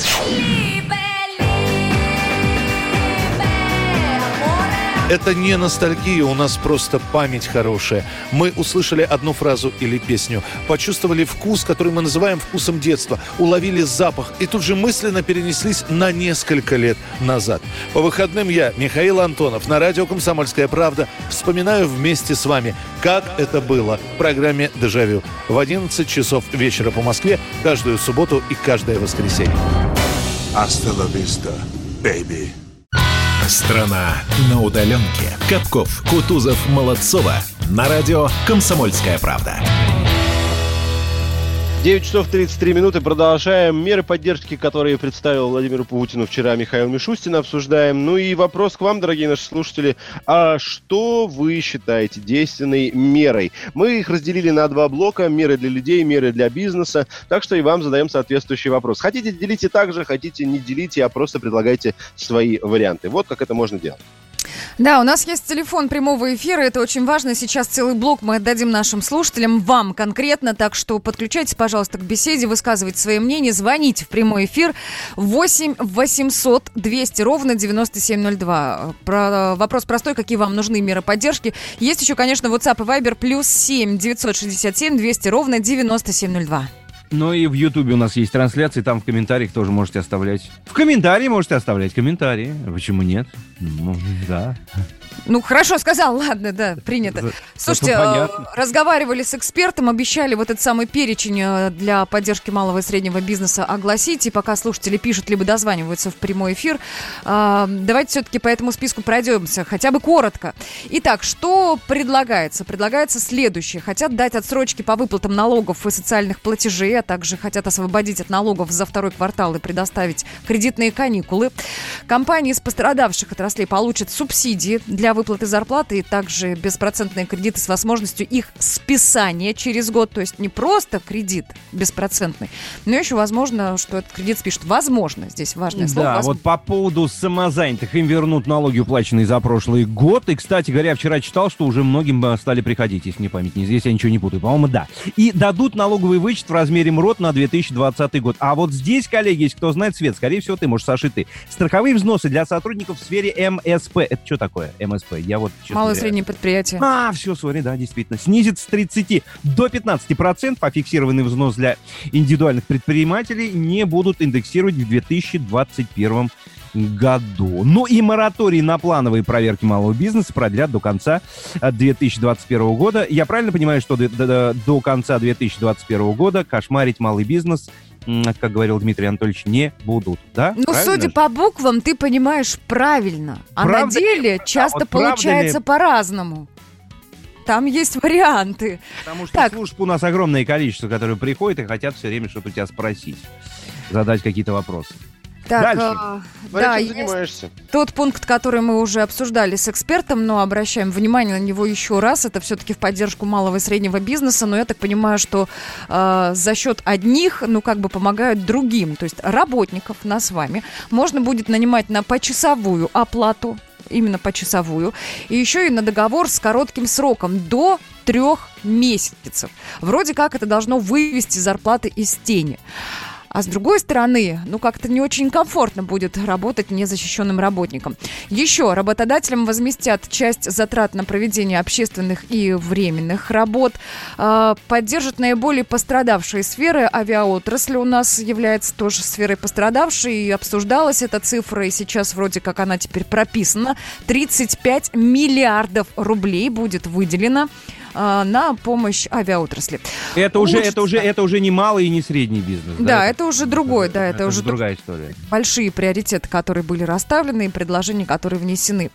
А, хотят улучшить деловой климат, хотят, чтобы а, были стимулированы инвестиции, в том числе с помощью налогового вычета. Отношения государства и бизнеса максимально переведут в цифровую плоскость. Будем надеяться, что это каким-то образом поможет. А, Запустят крупнейшие инвестиционные проекты, поддержит это занятость, создаст мультипликативный эффект в экономике, ну, такой составной, скажем так. Ну и так далее. Ну, Друзья, дальше, дальше, Свет, секунду. Я смотрю, просто там много общего. Они правильные слова, безусловно, и без этих пунктов никак, но они такие настолько общие, да, планируется активно развивать агропромышленный комплекс. Ну, а что, не развивать его? Конечно, развивать, да. Инвестиции в здравоохранение. Поставлена цель создать пере- передовую фарминдустрию, обеспечить граждан лекарственной медпомощью. Ну, тоже такая понятная история, которая, которая и не, не только сегодня, а вообще всегда должна быть и всегда должна развиваться. Еще, еще мне понравилось, будут стимулировать ускоренное и дальше взят в кавычки разумное импортозамещение и будут поддерживать экспертов для выхода на внешние рынки в режиме одного окна. Вот разумное, хотелось бы, чтобы действительно оставалось разумным и работало. Да, Саш, что ты хотел сказать? Разумно. Ты меня сейчас уже натолкнул на другую мысль. Э, Разумное через одного окно, это из серии э, через каждый третий подъезд второго месяца по вторникам, но не более 5000 рублей. Ладно. Да нет, ну здесь просто, чтобы импортозамещение шло в, э, как это сказать, по, по здравому смыслу, не, в разрез со здравым смыслом, а тоже у нас любят перегибы. Да-да. Очень много того, что принимается, того, что предлагается, что из этого дойдет действительно до э, реализации, мы пока не знаем. Но у меня воп- вопрос слушателям тогда простой. Я его немножко, можно, переформулирую. Вот вам бы как хотелось сейчас, чтобы государство помогало, именно помогало. То есть, знаете, э, это даже не конкретные меры. Я вам сейчас задаю направления и хочу задать вопрос. А Вы придерживаетесь какого направления? Направление, чтобы государство именно помогало, активно, неактивно, выплатами, отменой налогов, какими угодно мерами. Либо вы больше выберете тезис и направление, которое называется «не мешать». Вот просто не мешать. Понимаете? Ну, суть? сейчас мне кажется, что представители малого и среднего бизнеса э, ответят э, как бы по одному Звоните и скажут, все. что, пожалуйста, не мешать, не мешайте нам работать. Перестаньте, вот Влад правильное слово сказал, его часто предприниматели употребляют, перестаньте нас кошмарить. Не Дайте просто Медведев делать. свое, да, да. да, да, дайте делать свое дело. Э, а- а- Отстаньте со своими проверками, отстаньте со своими адскими поборами и налогами, и тогда все у нас, ну, как бы пойдет на лад. Телефонный звонок у нас есть. Алло, здравствуйте. Доброе утро. Здравствуйте. Здрасте, Как вас зовут? Да, меня зовут Андрей, я из города Сызрань звоню. И э, мое пожелание, чтобы государство не мешало. Не надо Чем вам помогать, мешает про- государство просто не сейчас? мешает. Проверками, Андрей, а, проверки, отчетностью. ага. Отчетностью. А, Какая сфера? Что еще раз? Какая сфера? А, бытовая сфера. Ремонт Вы давно одежды, раб- обуви. Вы давно работаете? Давно зарегистрировали, кстати, что? ИП у вас или что? У нас э, ООО, э, и у нас порядка 7 лет уже компания. Семи лет, хорошо. Да. Поэтому Не чем мешать. по- меньше будет новых законодательных актов, хотя бы будут исполняться старые, то большое спасибо будет. А вот скажите, пожалуйста, больше всего что вам мешает? Ну, проговорил же уже человек-то, подожди ты. Все, да, да, да. да, Проверки, правда. налоги, отчетность. Я другой вопрос, подождите, хочу задать, Ай. не отпускайте мужчину. А, неоднократно говорило дальше. правительство о том, что принимаются определенные меры поддержки. Я так понимаю, что звонок, звонок у нас слетел, но вопрос стоит, так, стоит такой большой и весомый. Вот конкретно э, вот этот человек, э, владелец ООО, он ощутил помощь государства вот в рамках э, принятых мер или нет? Но, видимо, Ну, останется... возьмешь у звукорежиссера телефон, потом за эфиром позвонишь ему, поболтаете, узнаешь. Так, хорошо. Может быть, тебя пригласят в Сызрань. Ну, съездишь. 8 800 200 ровно 9702, телефон нашего прямого эфира. Вы сейчас хотели бы, чтобы вам государство помогало, или вы хотели бы, чтобы государство вам не мешало? Вот такие две широкие формулировки я ставлю. Вы сами можете записывать туда конкретные действия, что вы понимаете под не мешать и что вы понимаете под помогать, но я принципиально вижу это два разных направления, да, потому что когда тебе просто не мешают, ты сам о себе заботишься и понимаешь, что я готов себя обеспечить, если бы не, да, там вот что-то, закрытие э, торговых центров, еще что-то, еще что-то. Э, либо тебе говорят, вот, пожалуйста, сиди дома, вот тебе 10 тысяч на ребенка, вот тебе 12 тысяч максимальная э, сумма выплаты по безработице. Я А для мы себя сейчас, Саш, не могу определиться, ты о ком конкретно говоришь? Ты говоришь Во о всех? каждом А человеке как гражданине Российской Федерации или все-таки ты говоришь о людях, которые являются предпринимателями? Это а в все-таки чем люди... разница? Предприниматель ну, не на разной человек, стороне не баррикад просто. Федерации. Они не на разной стороне баррикад. Нет, никакой разницы между этими людьми нет. Если человек ходит, э, работает в офисе, и если человек сделал свое предприятие по пошиву одежды, это два одинаковых гражданина Российской Федерации. Они оба могли пострадать, а кто еще сильнее пострадал, это вопрос. В плане общих законов, безусловно, вопрос. Но работник и работодатель действительно вот в той ситуации, которая случилась, и экономическая в том числе, оказались, правда, по разную сторону баррикад. Одним нужно было кормить детей и получать зарплату, а другим, не работая, да, вот при этом, ну то есть предприятие не работает, а другим эту зарплату нужно было платить. И это столкнуло вот Слушайте, как бы лбами слушайте, этих людей, а- появился такой конфликт интересов. Никакого конфликта интересов. Мы сейчас говорим не о э, работе, не о конфли... вообще не об отношениях э, служащего, работника и работодателя. Мы говорим о том, как существовать здесь, в нынешних реалиях в России. И здесь нет никакой разницы, ходишь ты на работу по найму, либо ты эту работу даешь. Человек, который работу дает, да, он платит зарплату, но он, извините меня, и сам себе платит зарплаты, и у него сфера большая деятельность. Нет никакой разницы. Просто один человек взял на себя чуть больше ответственности. Это, ответственности. Это все соизмеримо. Ребята, Один у нас, у нас звонок есть. Давайте успеем еще принять до, до рекламы. Да, здравствуйте. Доброе утро. Доброе утро. Меня зовут Евгений. Вам как лучше, хочу- чтобы вам не мешали или чтобы вам помогали? Нет, конечно же, вот э, над нами висит слово государство, как тучи, понимаете, над городом. Э, пока мы не будем вот сами э, забудем о слове государства и не будем как бы на- народным единством, вот эта пандемия показала, что народ как бы у нас находится в таком денежном болоте. Деньги-то есть. Вот откуда эти деньги у людей? Вот непонятно, загадка. Есть вообще слой такой нищих э, людей. Их очень огромное количество по стране. Но откуда ни возьмись, время, вот эта пандемия показала, что за забором трехметровым у людей-то деньги есть. Откуда непонятно. Есть, они Значит, всегда воруют. были. Они всегда были. Нет, нет, нет, подождите. Значит, ну, это воруют. не- А чё ж не- все это воруют-то сразу? правильно. Это не совсем правильно. Это не совсем правильно, потому что даже это если мы реальность? будем...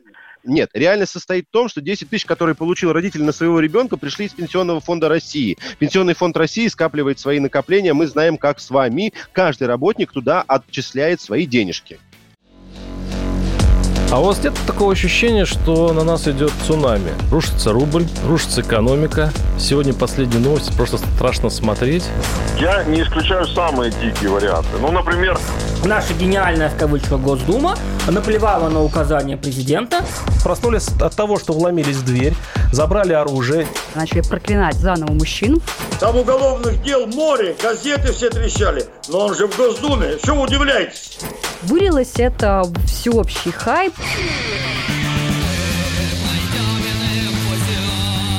Человек против бюрократии. Программа Владимира Варсовина. Гражданская оборона. На радио «Комсомольская правда». Каждую среду в 16.00 по Москве. Страна на удаленке. Капков, Кутузов, Молодцова. На радио «Комсомольская правда». Так, ну что, продолжаем. Э, Не мешать или помогать? Вот э, какой вопрос задаю я вам, слушатели наши, когда речь заходит о том, как восстанавливать экономику. Большой Ой, слушайте, а пакет. по- пока была, пока была реклама, я сформировал идеальный ответ для себя. Можно я его озвучу? Вот будто бы я вам позвонил, и вот я предприниматель, да, у меня мелкий бизнес есть. Я хочу два в одном, чтобы соединилось. Чтобы мне помогли, допустим, я бы хотел взять кредит под 0% в рассрочку, да? Ну, хорошо, чтобы не умерли с горбу бан- банкиры, полтора процента, меня бы это устроило. А потом, чтобы три года меня вообще никто не трогал. Если через три года у меня будет вменяемая, м, вменяемый доход, то тогда, пожалуйста, налоги и все остальное. Но это слишком идеальные условия. Ну, я конечно. хочу так. Имею право хотеть. Это правда. Имеете право все, что угодно. Но выглядит вот таким образом. Сейчас, не знаю, насколько это похоже на, тот сценарий, который ты себе представляешь, Влад. Вероятно, кстати, кто-то может сказать, что и похоже, потому что если посмотреть вот на все эти предло- э, предложенные вещи, то для людей выплаты есть? Есть.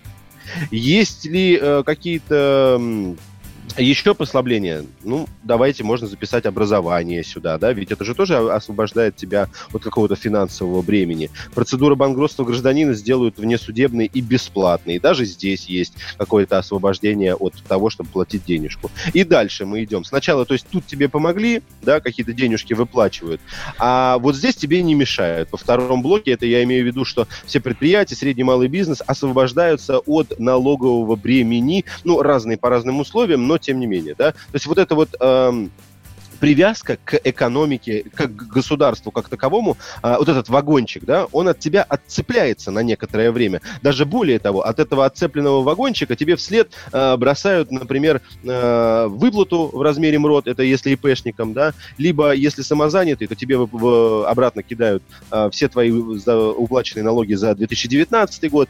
В принципе, а почему нет? Вроде даже похоже. У вас нет такого ощущения? Ну, короче, помогите, помогите, не мешайте. Помогите! Там, там в коридорах власти нас заждался Дмитрий, Дмитрий Смирнов. Давайте уже с Димой пообщаемся. Давайте. Коридоры власти. Дмитрий Смирнов, наш специальный корреспондент в Кремлевском пуле, с нами на связи. Дима, доброе утро. Доброе утро. Так, что за пауза такая у нас повисла, появилась? Дима, можно я издалека начну, пока не касается Владимира Путина, а, а, того, что вчера Мишустин поручил проверить влияние указов а, Собянина на права граждан. Там к этому будет подключен, насколько я понимаю, Минюст, Минздрав и Роспотребнадзор. Мне сейчас а, хочется для себя понять, а, ну, как бы хронологию, как дальше будут развиваться события, что это будут за проверки и как скоро мы увидим их результаты. Ты не разбирался в вопросе случая? Я отвечу тебе анекдотом про мужчину, который жил напротив женской бани и говорил, что невозможно жить, потому что в окно все видно. К нему пришла комиссия, говорит, ничего же не видно. Он говорит, а вы на шкаф залезьте. Вот. Понимаешь, там э, в этом распоряжении, которое подписал Мишустин, там 50 пунктов. А наш с тобой и нашими согражданами вот как это, заряженный на определенные новости мозг вычленил именно вот этот пункт про то, что нужно проверить, как Собянин ограничивает наши а, права. И uh-huh. он совершенно правильно это сделал, но это так абсолютно проходная история, там и не только про Собянина, там вообще про все регионы. А, я понимаю, что у нас это болит, и мы это себе ближе подтаскиваем, но на самом деле это э, никакой там фронды или противостояния или еще чего-то нет. Это вот а рабочая такая история, которая, я не знаю, там, что должно случиться, чтобы она вылилась во что-то. Дим, теперь вот о чем. Смотри, а, президент России, значит, утвердил основу государственной политики в области ядерного сдерживания. Соответственно, указ опубликован на официальном интернет-портале правовой информации. А, в со 2 и со вчерашнего числа все это действует, это как бы это, это продление э, э, э, тех основ, которые уже были, или там есть что-то принципиально новое теперь еще? Плюс Нет, всему... конечно, это просто обновление того, что уже было. Ну, не может же быть такого, что до июня 2020 года мы жили, да, без понимания, как там вообще этим ядерным оружием распоряжаться, что мы когда можем применять, что когда не можем, там, а если на нас напали там так, а если вот так. Поэтому и не, новостей нет, это просто подписание как раз вот стратегии до определенного там периода. Да, они периодически переподписываются, так, так положено, так заведено. Поэтому не сказать, что там Владимир Путин с какой-то мирной инициативой выступил или наоборот с агрессивной. Вот сохранили статус-кво, как бы это вот обнародовали. Да, Дим, ты, в принципе, ответил, но я, я еще хочу дополнить свой вопрос немножечко. Разве это, это исключительно протокольная история или все-таки э, это та история, когда Путин лишний раз напомнил э, миру о том, э, э что у нас есть и чем мы обладаем? Ну, я думаю, что мир и так знает, что чем мы обладаем, там они никогда ну, не, не успокоятся. Да, об этом забыть сложно, я понимаю, да, действительно. Хорошо. Дим, э, мы вот сегодня целый час обсуждали предложение Мишустина и правительства по восстановлению экономики. Э, вчера Путин заслушал доклад на этот счет. Далее, как разворачиваются события? Вот это было представлено. После этого начинается работа или какой-то или документ уходит куда-то на корректировку, на редактуру. Нужно поставить согл на этом документе, и тогда начнут все эти этапы разворачиваться и реализовываться. Как это, вы, как это выстроено? Ну, как я понимаю, это был принципиальный документ, да, так то, что называется условно рамочным соглашением, да, он довольно большой, там Путин, видели, похлопывал рукой по этим двум толстым тетрадям и двум этим еще более толстым подшивкам с выкладками и всякими прочими статистическими таблицами, а теперь они будут окончательно утверждены именно в цифрах, в пунктах, там, во всех этих корректировках процентов. И, как сказал Путин, через пару недель мы окончательно его подпишем, он уже пойдет в действие. Мы А по пунктам прям проходили и теоретически... Ну что, нашли теоретически на- Нашли, нашли. Нам безра- все нравится. Я бы добавила. безработных, безработных. погодите, я бы добавила 12 еще пару-тройку пунктов и так далее. Ну да ладно, уже вот такие предложения внесены, и у меня остается только один вопрос. Все, этот список уже не поменяется. И как дальше будут развиваться события? Как э, по Конституции скопом будут приниматься? Или некоторые пункты еще, возможно, э, уберут из э, мер или там скорректируют? Сейчас без поправки Конституции. Ну, я как на примере этого А. перешла к экономическим А, нет. вот этим вот Ну, предложениям. Ну, слушай, ну нет, это живой документ, он там может корректироваться, если там Мгм. увидишь, что железная дорога совсем помирает, то, наверное, ей добавят денег, или наоборот убавят, если поймут, что они тут слишком хорошо живут. Дима, у нас э, около минуты. Расскажи, пожалуйста, о планах на сегодняшний день Владимира Путина, чтобы мы знали, чего ждать. Ну, а сегодня вы... о, Сегодня надо мы ждать ждем. тем, кто занимается легкой, или, как говорится в фильме, легонькой промышленностью. Э, Сегодня будет отраслевое совещание в поддержке как раз этой отрасли. Ну и сегодня будет продолжен этот губернатора переназначение. Не последний губернатор вчера был переназначен, Тамбовский, если кто не видел его. Хорошо, принято. Спасибо большое. Спасибо, что держишь нас в курсе. Завтра еще раз обязательно позвоним. С нами на связи был Дмитрий Смирнов, специальный корреспондент «Комсомольской правды» в Кремлевском пуле. Так, ну что, мы готовы переходить в следующий час. И, наверное, самое важное, что предстоит нам сделать в следующем часе, это отправиться в гости. Наша традиционная рубрика будет там в следующем часе, которая называется «Кто ходит в гости по утрам» с Ариной Шараповой. Так что, друзья, не переключайтесь, все самое интересное впереди. Страна на удаленке. Когда армия. Состояние души. Военное ревю. На радио «Комсомольская правда». По вторникам и четвергам полковник Виктор Баранец метко стреляет словом. Ну а теперь, если Эрдоган только заикнется, мы ему приставим большую розовую дулю к носу. Ну правильно же. А полковник Михаил Тимошенко подает снаряды. Вся правда о настоящем и будущем наших вооруженных сил. Ну и немного армейских байк. Медведя можно научить стрелять из автомата. В прямом эфире. Слушайте и звоните. Военное ревю. По вторникам и четвергам в 16.00 по московскому времени. Никто не уйдет без ответа. Страна на удаленке. Капков, Кутузов, Молодцова. На радио «Комсомольская правда». 10 часов и 3 минуты мы продолжаем. Всем доброе утро. Это радиостанция «Комсомольская правда». Страна на удаленке. Капков, Кутузов, Молодцова вместе с вами. И совсем скоро к нам присоединится Арина Шарапова. Но давайте еще чуть-чуть поговорим. О чем? О чем? О чем хотите поговорить? Да, хотим, конечно, поговорить. Э, Сейчас в новостях прозвучала э, история про автомобили. И для меня остался незакрытым вопрос. э, и вроде как мы планировали взять его в рубрику «Дави на газ», правда, не успели, насколько я поняла. Что касается автомобильных номеров, Саш, ты как эксперт поясни мне, пожалуйста, что за шумиха, что собираются сделать, что за новые цифры, трехзрачные номера и, короче, с чего все началось и к чему мы должны прийти в конечном итоге.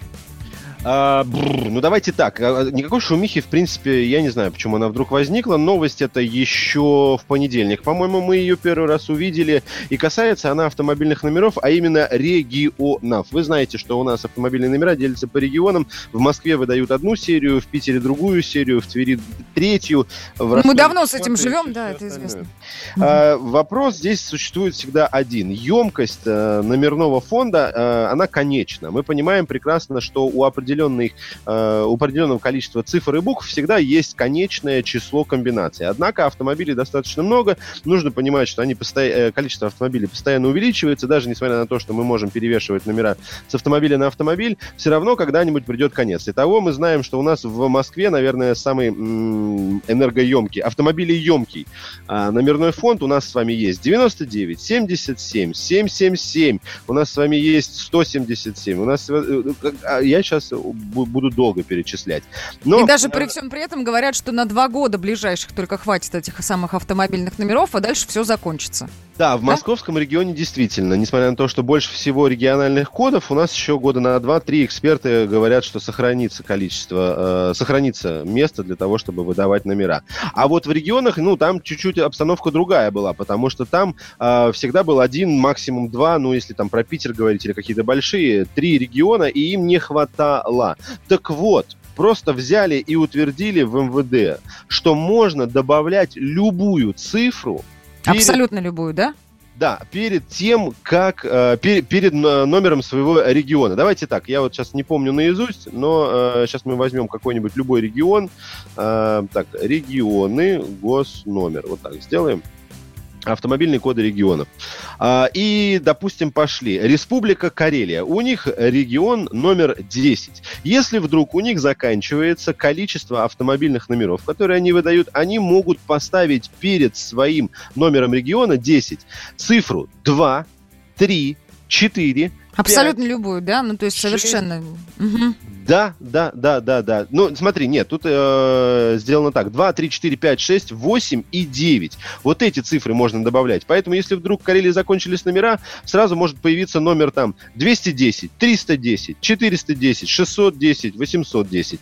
Вот, в принципе, и все. Если у тебя, например, Республика Татарстан, там 16, 116, 716. Все, добавляй перед 16 еще одну цифру, у тебя готов новый регион, который дает тебе достаточно большое количество ну, запас по Ну, комбинации, номерам. да? Новых комбинаций, новых автомобильных номеров.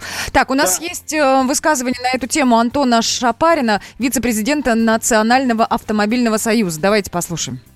Жизнь автомобилистов э, существенно не изменится. Мы уже давно привыкли к тому, что у ряда регионов есть много разных числовых э, кодов. Соответственно, в Москве, например, емкость еще примерно на два года позволяет выдавать нынешние числовые коды. Однако на перспективу, конечно, необходимы поправки. Плюс по ряду регионов необходимо уже сейчас дополнительные серии номеров. И поэтому ничего не изменится ровным счетом. А единственный момент, есть технологические сложности, связанные с необходимостью умещать первую цифру, например, 6 в поле для э, региона. Однако я думаю, что существенных проблем это за собой не повлечет, и все очень быстро адаптируются, в том числе и организации, которые э, производят номера. Проблем не вижу, равно как э, не понимаю истерики представителей отдельных регионов, которые резко протестуют против того, чтобы, например, в Свердловской области выдавались номера с э, числовым кодом 666. Я не вижу здесь никаких ровным счетом проблем. Суеверные. Ну, Свердловской какой- области получается, да?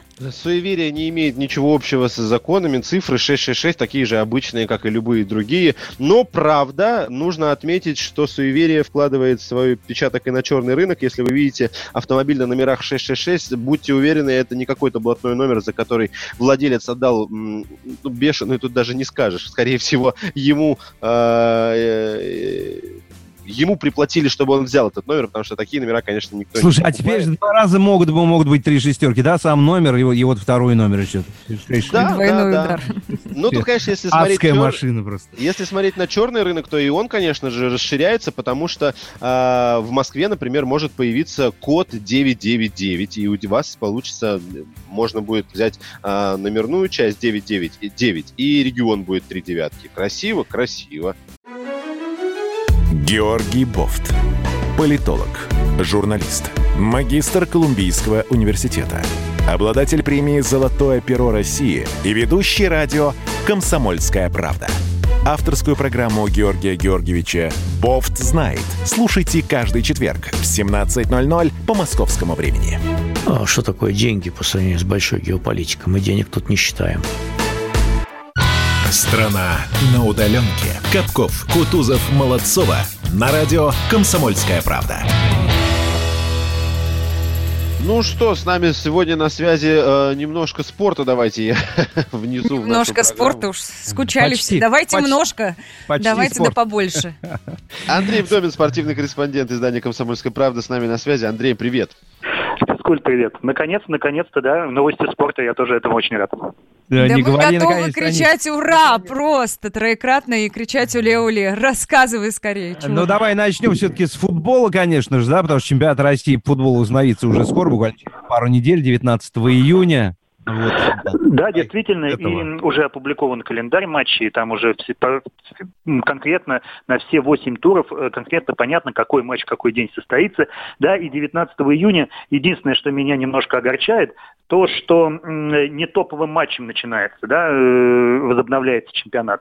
Э, Первой игрой будет крылья Советов Ахмата, хотя на следующий день есть, например, такой матч, как ЦСКА «Зенит». Вот представляете, если бы ЦСКА «Зенит» с него бы начали, да, представляете, Вот это было бы круто, конечно. Это, это, вспомните, как, помните, как Германия, да, русским дерби стартовало, там все были э, в шоке в Да. хорошем смысле этого слова. И, и сейчас бы то же самое можно было повторить, но мне кажется, здесь чуть-чуть не доработали. Ну, ну, как есть, так есть. Где пройдут матчи? Э, Матчи будут проходить на стадионах, э, и э, ну, все уже знают, что э, 10% зрителей от суммарной вместимости стадионов могут присутствовать на этих играх. И сейчас идет дискуссия, кто должны быть эти зрители, да, фанаты или держатели ложь, да, те, которые люди, которые приносят деньги клубам. Вот сейчас вот это такая потенциальная точка конфликтная, потому что фанаты говорят, что ну как же без нас футбол не может быть. Ну а клубы, большие клубы зарабатывают за счет э, скайбоксов, э, и они м, считают, что если они сейчас не предоставят возможность этим э, ложи эти посещать, то лишатся больших, больших денег. Вот такой будет небольшой конфликт. Андрей, ну Андрей, там... да. Можно, можно я, сори, я бы правильно ли я Да, посчитал? То есть, если у нас ЦСКА Зенит будет на веб-арене, 30 тысяч человек, всего 3 тысячи на трибуне, правильно? Сколько, сколько сейчас у меня просто связь пропадала? Веб-арена, правильно, ЦСКА Зенит, там будут играть? Да, да, на веб-арене должны играть. 30, ты- 30 тысяч вместимость, значит, всего 33 3 тысячи человек смогут присутствовать. Да, примерно 3000 человек смогут присутствовать. Конечно, это немного, но надо хоть с чего-то начинать. И на самом деле еще Минспорта сейчас вот на дне э, сказал о правилах эм, э, прохода болельщиков на стадион. Там тоже будет достаточно все строго. Обязательно надо быть в маске, обязательно надо будет э, быть в перчатках. И м, нельзя будет э, с собой приносить еду, и там не будут торговать. едой. Да, максимум, что может быть, это только вода. Слушай, а смотри, а вот если, если мы, мы предположим, что это будут, значит, будет заполнено вип-ложи, да, вот этими людьми, которые там вас- принесут деньги, да? А они же не могут сесть и полностью собой э, заполнить вип-ложи, они же должны соблюдать какую-то социальную дистанцию. Собственно, ради этого и было сделано ведь 10% от наполнения стадиона. Ну, э, Получается, что и как, рассадят по всему стадиону, что ли, или как? Э, Пока непонятно, да, но если э, только мерами социальной дистанции это все мерить, да, то э, вместимость стадиона должна быть примерно ну, 30% э, может принять людей. Почему? Потому что примерно каждое кресло это полметра, да, между ними небольшое расстояние есть, и если мы говорим о том, что должно быть полтора метра, то это, ну, через каждые два кресла мы человека можем сажать, да, то есть получается заполняем стадиона 30%. Но перестраховали, сделали 10, и, и, честно говоря, здесь какое, конечно, есть некое лукавство. Я думаю, не все, Ну, конечно. эм, не все э, болельщики, да, решатся поехать э, на стадион э, в такое время. Андрей, знаешь, о чем еще хотел спросить? Вот уже, э, казалось бы, много времени прошло, но каждый день я натыкаюсь на самые разные новости по этой теме. По поводу ухода Трусовой, значит, э, Тутберидзе в Академию Евгения Плющенко. Не заканчивается никак Да, история. для- давай для тех, кто пропустил, потому что ну, вот у нас был перерыв какой-то с спортивными новостями, да, по понятным причинам. Все-таки вот ты можешь озвучить основную, единственную, главную причину, по которой этот переход состоялся? Мне кажется, что Трусовой не хватало Вообще он внимания. существует? Да. Не, да, да, есть много версий, да, но основная какая, да, что Трусовой не хватало внимания у Тутберидзе. Грубо говоря, у Тутберидзе э, очень много хороших учениц, да, и она должна была, вообще ее тренерский штаб должен был делить внимание и между Трусовой, Загитовой, Щербаковой э, и м, Косторной, и, в общем, это все достаточно сложно, да, тут она переходит к Плющенко, тут она э, все внимание на нее. Вся э, вот эта индустрия э, Плющенко, у нее ну, достаточно большие, в том числе и лоббистские возможности, работают э, на трусу. И, возможно, с точки зрения, э, с точки зрения развития карьеры, это очень-очень хороший э, шаг, но при этом действительно хайповый. Вокруг этого хайп не будет утихать. И противостояние, которое будет сейчас на ледовых э, площадках в фигурном катании, ну, будет запредельным. То есть оно будет возрастать еще больше. Да, потому А что можно- непростые отношения у Плю- Плющенко и тут Да, да, да, да, да. Это известная история тоже, да. На себя. А можно я коротко к футболу вернусь? Не так много времени у нас осталось. Мне попадались периодически видеосюжеты, и вроде как на днях состоялся такой большой матч. Не могу сказать, где. Андрей, подскажи мне, где э, на стадионе были установлены экраны, и болельщики на этих экранах, собственно, смотрели трансляцию. Я уж не знаю, какую платформу использовали, Zoom или Skype, но тем не менее, идет футбольный матч, и на огромных экранах лица болельщиков, которые сопереживают команде. Где это было? Отличный кейс. Это было в чемпионате Дании. Это м, были установлены действительно LED-экраны такие, э, где э, в зуме болельщики болели в реальном времени, смотрели матч, болели, э, поддерживали, кричали. Я думаю, что на самих игроков это произвело очень большое впечатление. По фотографиям это тоже очень классно смотрится. И нечто подобное, я знаю, готовят наши клубы, Российский футбольный союз это готовит в прямом эфире радио «Комсомольская правда», мы уже это немножко рассказывали, но будет не видео, будет звуковая поддержка, насколько я понимаю. Программа М. называется «Цифровой стадион», и можно будет записать свою звуковую поддержку, прислать ее на специальную платформу, и будут врубать во время матчей, и будет, не будет ощущения вот этой пустоты и гнетущей тишины, которая сопровождает некоторые матчи без зрителей. И ведь получается, что присутствовать могут там не 30 человек, которые могли бы сидеть на стадионе, а 100 тысяч, 200 тысяч, 500 тысяч голосов там в поддержку той или иной Всё команды. ну, зависит- история всё может зависит от, красивой. э, от самих болельщиков, и мне кажется, что это как раз тот момент, когда надо поддержать своих, свои клубы, потому что они в этом очень нуждаются. Вообще, честно говоря, двоякие ощущения. С одной стороны, это здорово и круто в нынешних реалиях. С другой стороны, конечно, не хочется, чтобы окончательно спорт превратился вот в такое. Пластиковая, пластмассовая, Да, да, да, да, экранная, да, да, да, что-то. да, да, да. Ну ладно, Ох. ладно, не, не драматизируй, все будет Ну, хорошо, в порядке. ладно. Все будет Андрей, я думаю, что скоро, скоро все будет наладиться, все будет отлично, и вот мы уже видим первые шаги к этому. Да, они уже Андрей есть. Тонин Спасибо. был с нами на связи. Наш специ- э, специальный спортивный корреспондент. Андрей, спасибо тебе большое. Спасибо. Новости спорта уже возвращаются в нашу программу, а это значит, все будет хорошо. Мы прощаемся с вами, дорогие слушатели. Всем спасибо огромное за то, что участвовали, за ваши звонки, комментарии. Делайте так и впредь. Да. Я буду убегать на самолет, завтра уже буду вещать из Москвы. Расскажу Ну, вам, прекрасно. как тут в современных реалиях передвигаться из одного города в другой. Все, прощаюсь с вами до завтра. Влад. Да, всем хорошего дня, Капков, Кутузов, Молодцов. Завтра услышимся в 8 часов утра здесь, на Комсомольской правде. Пока и до завтра. Пока-пока-пока. Страна на удаленке.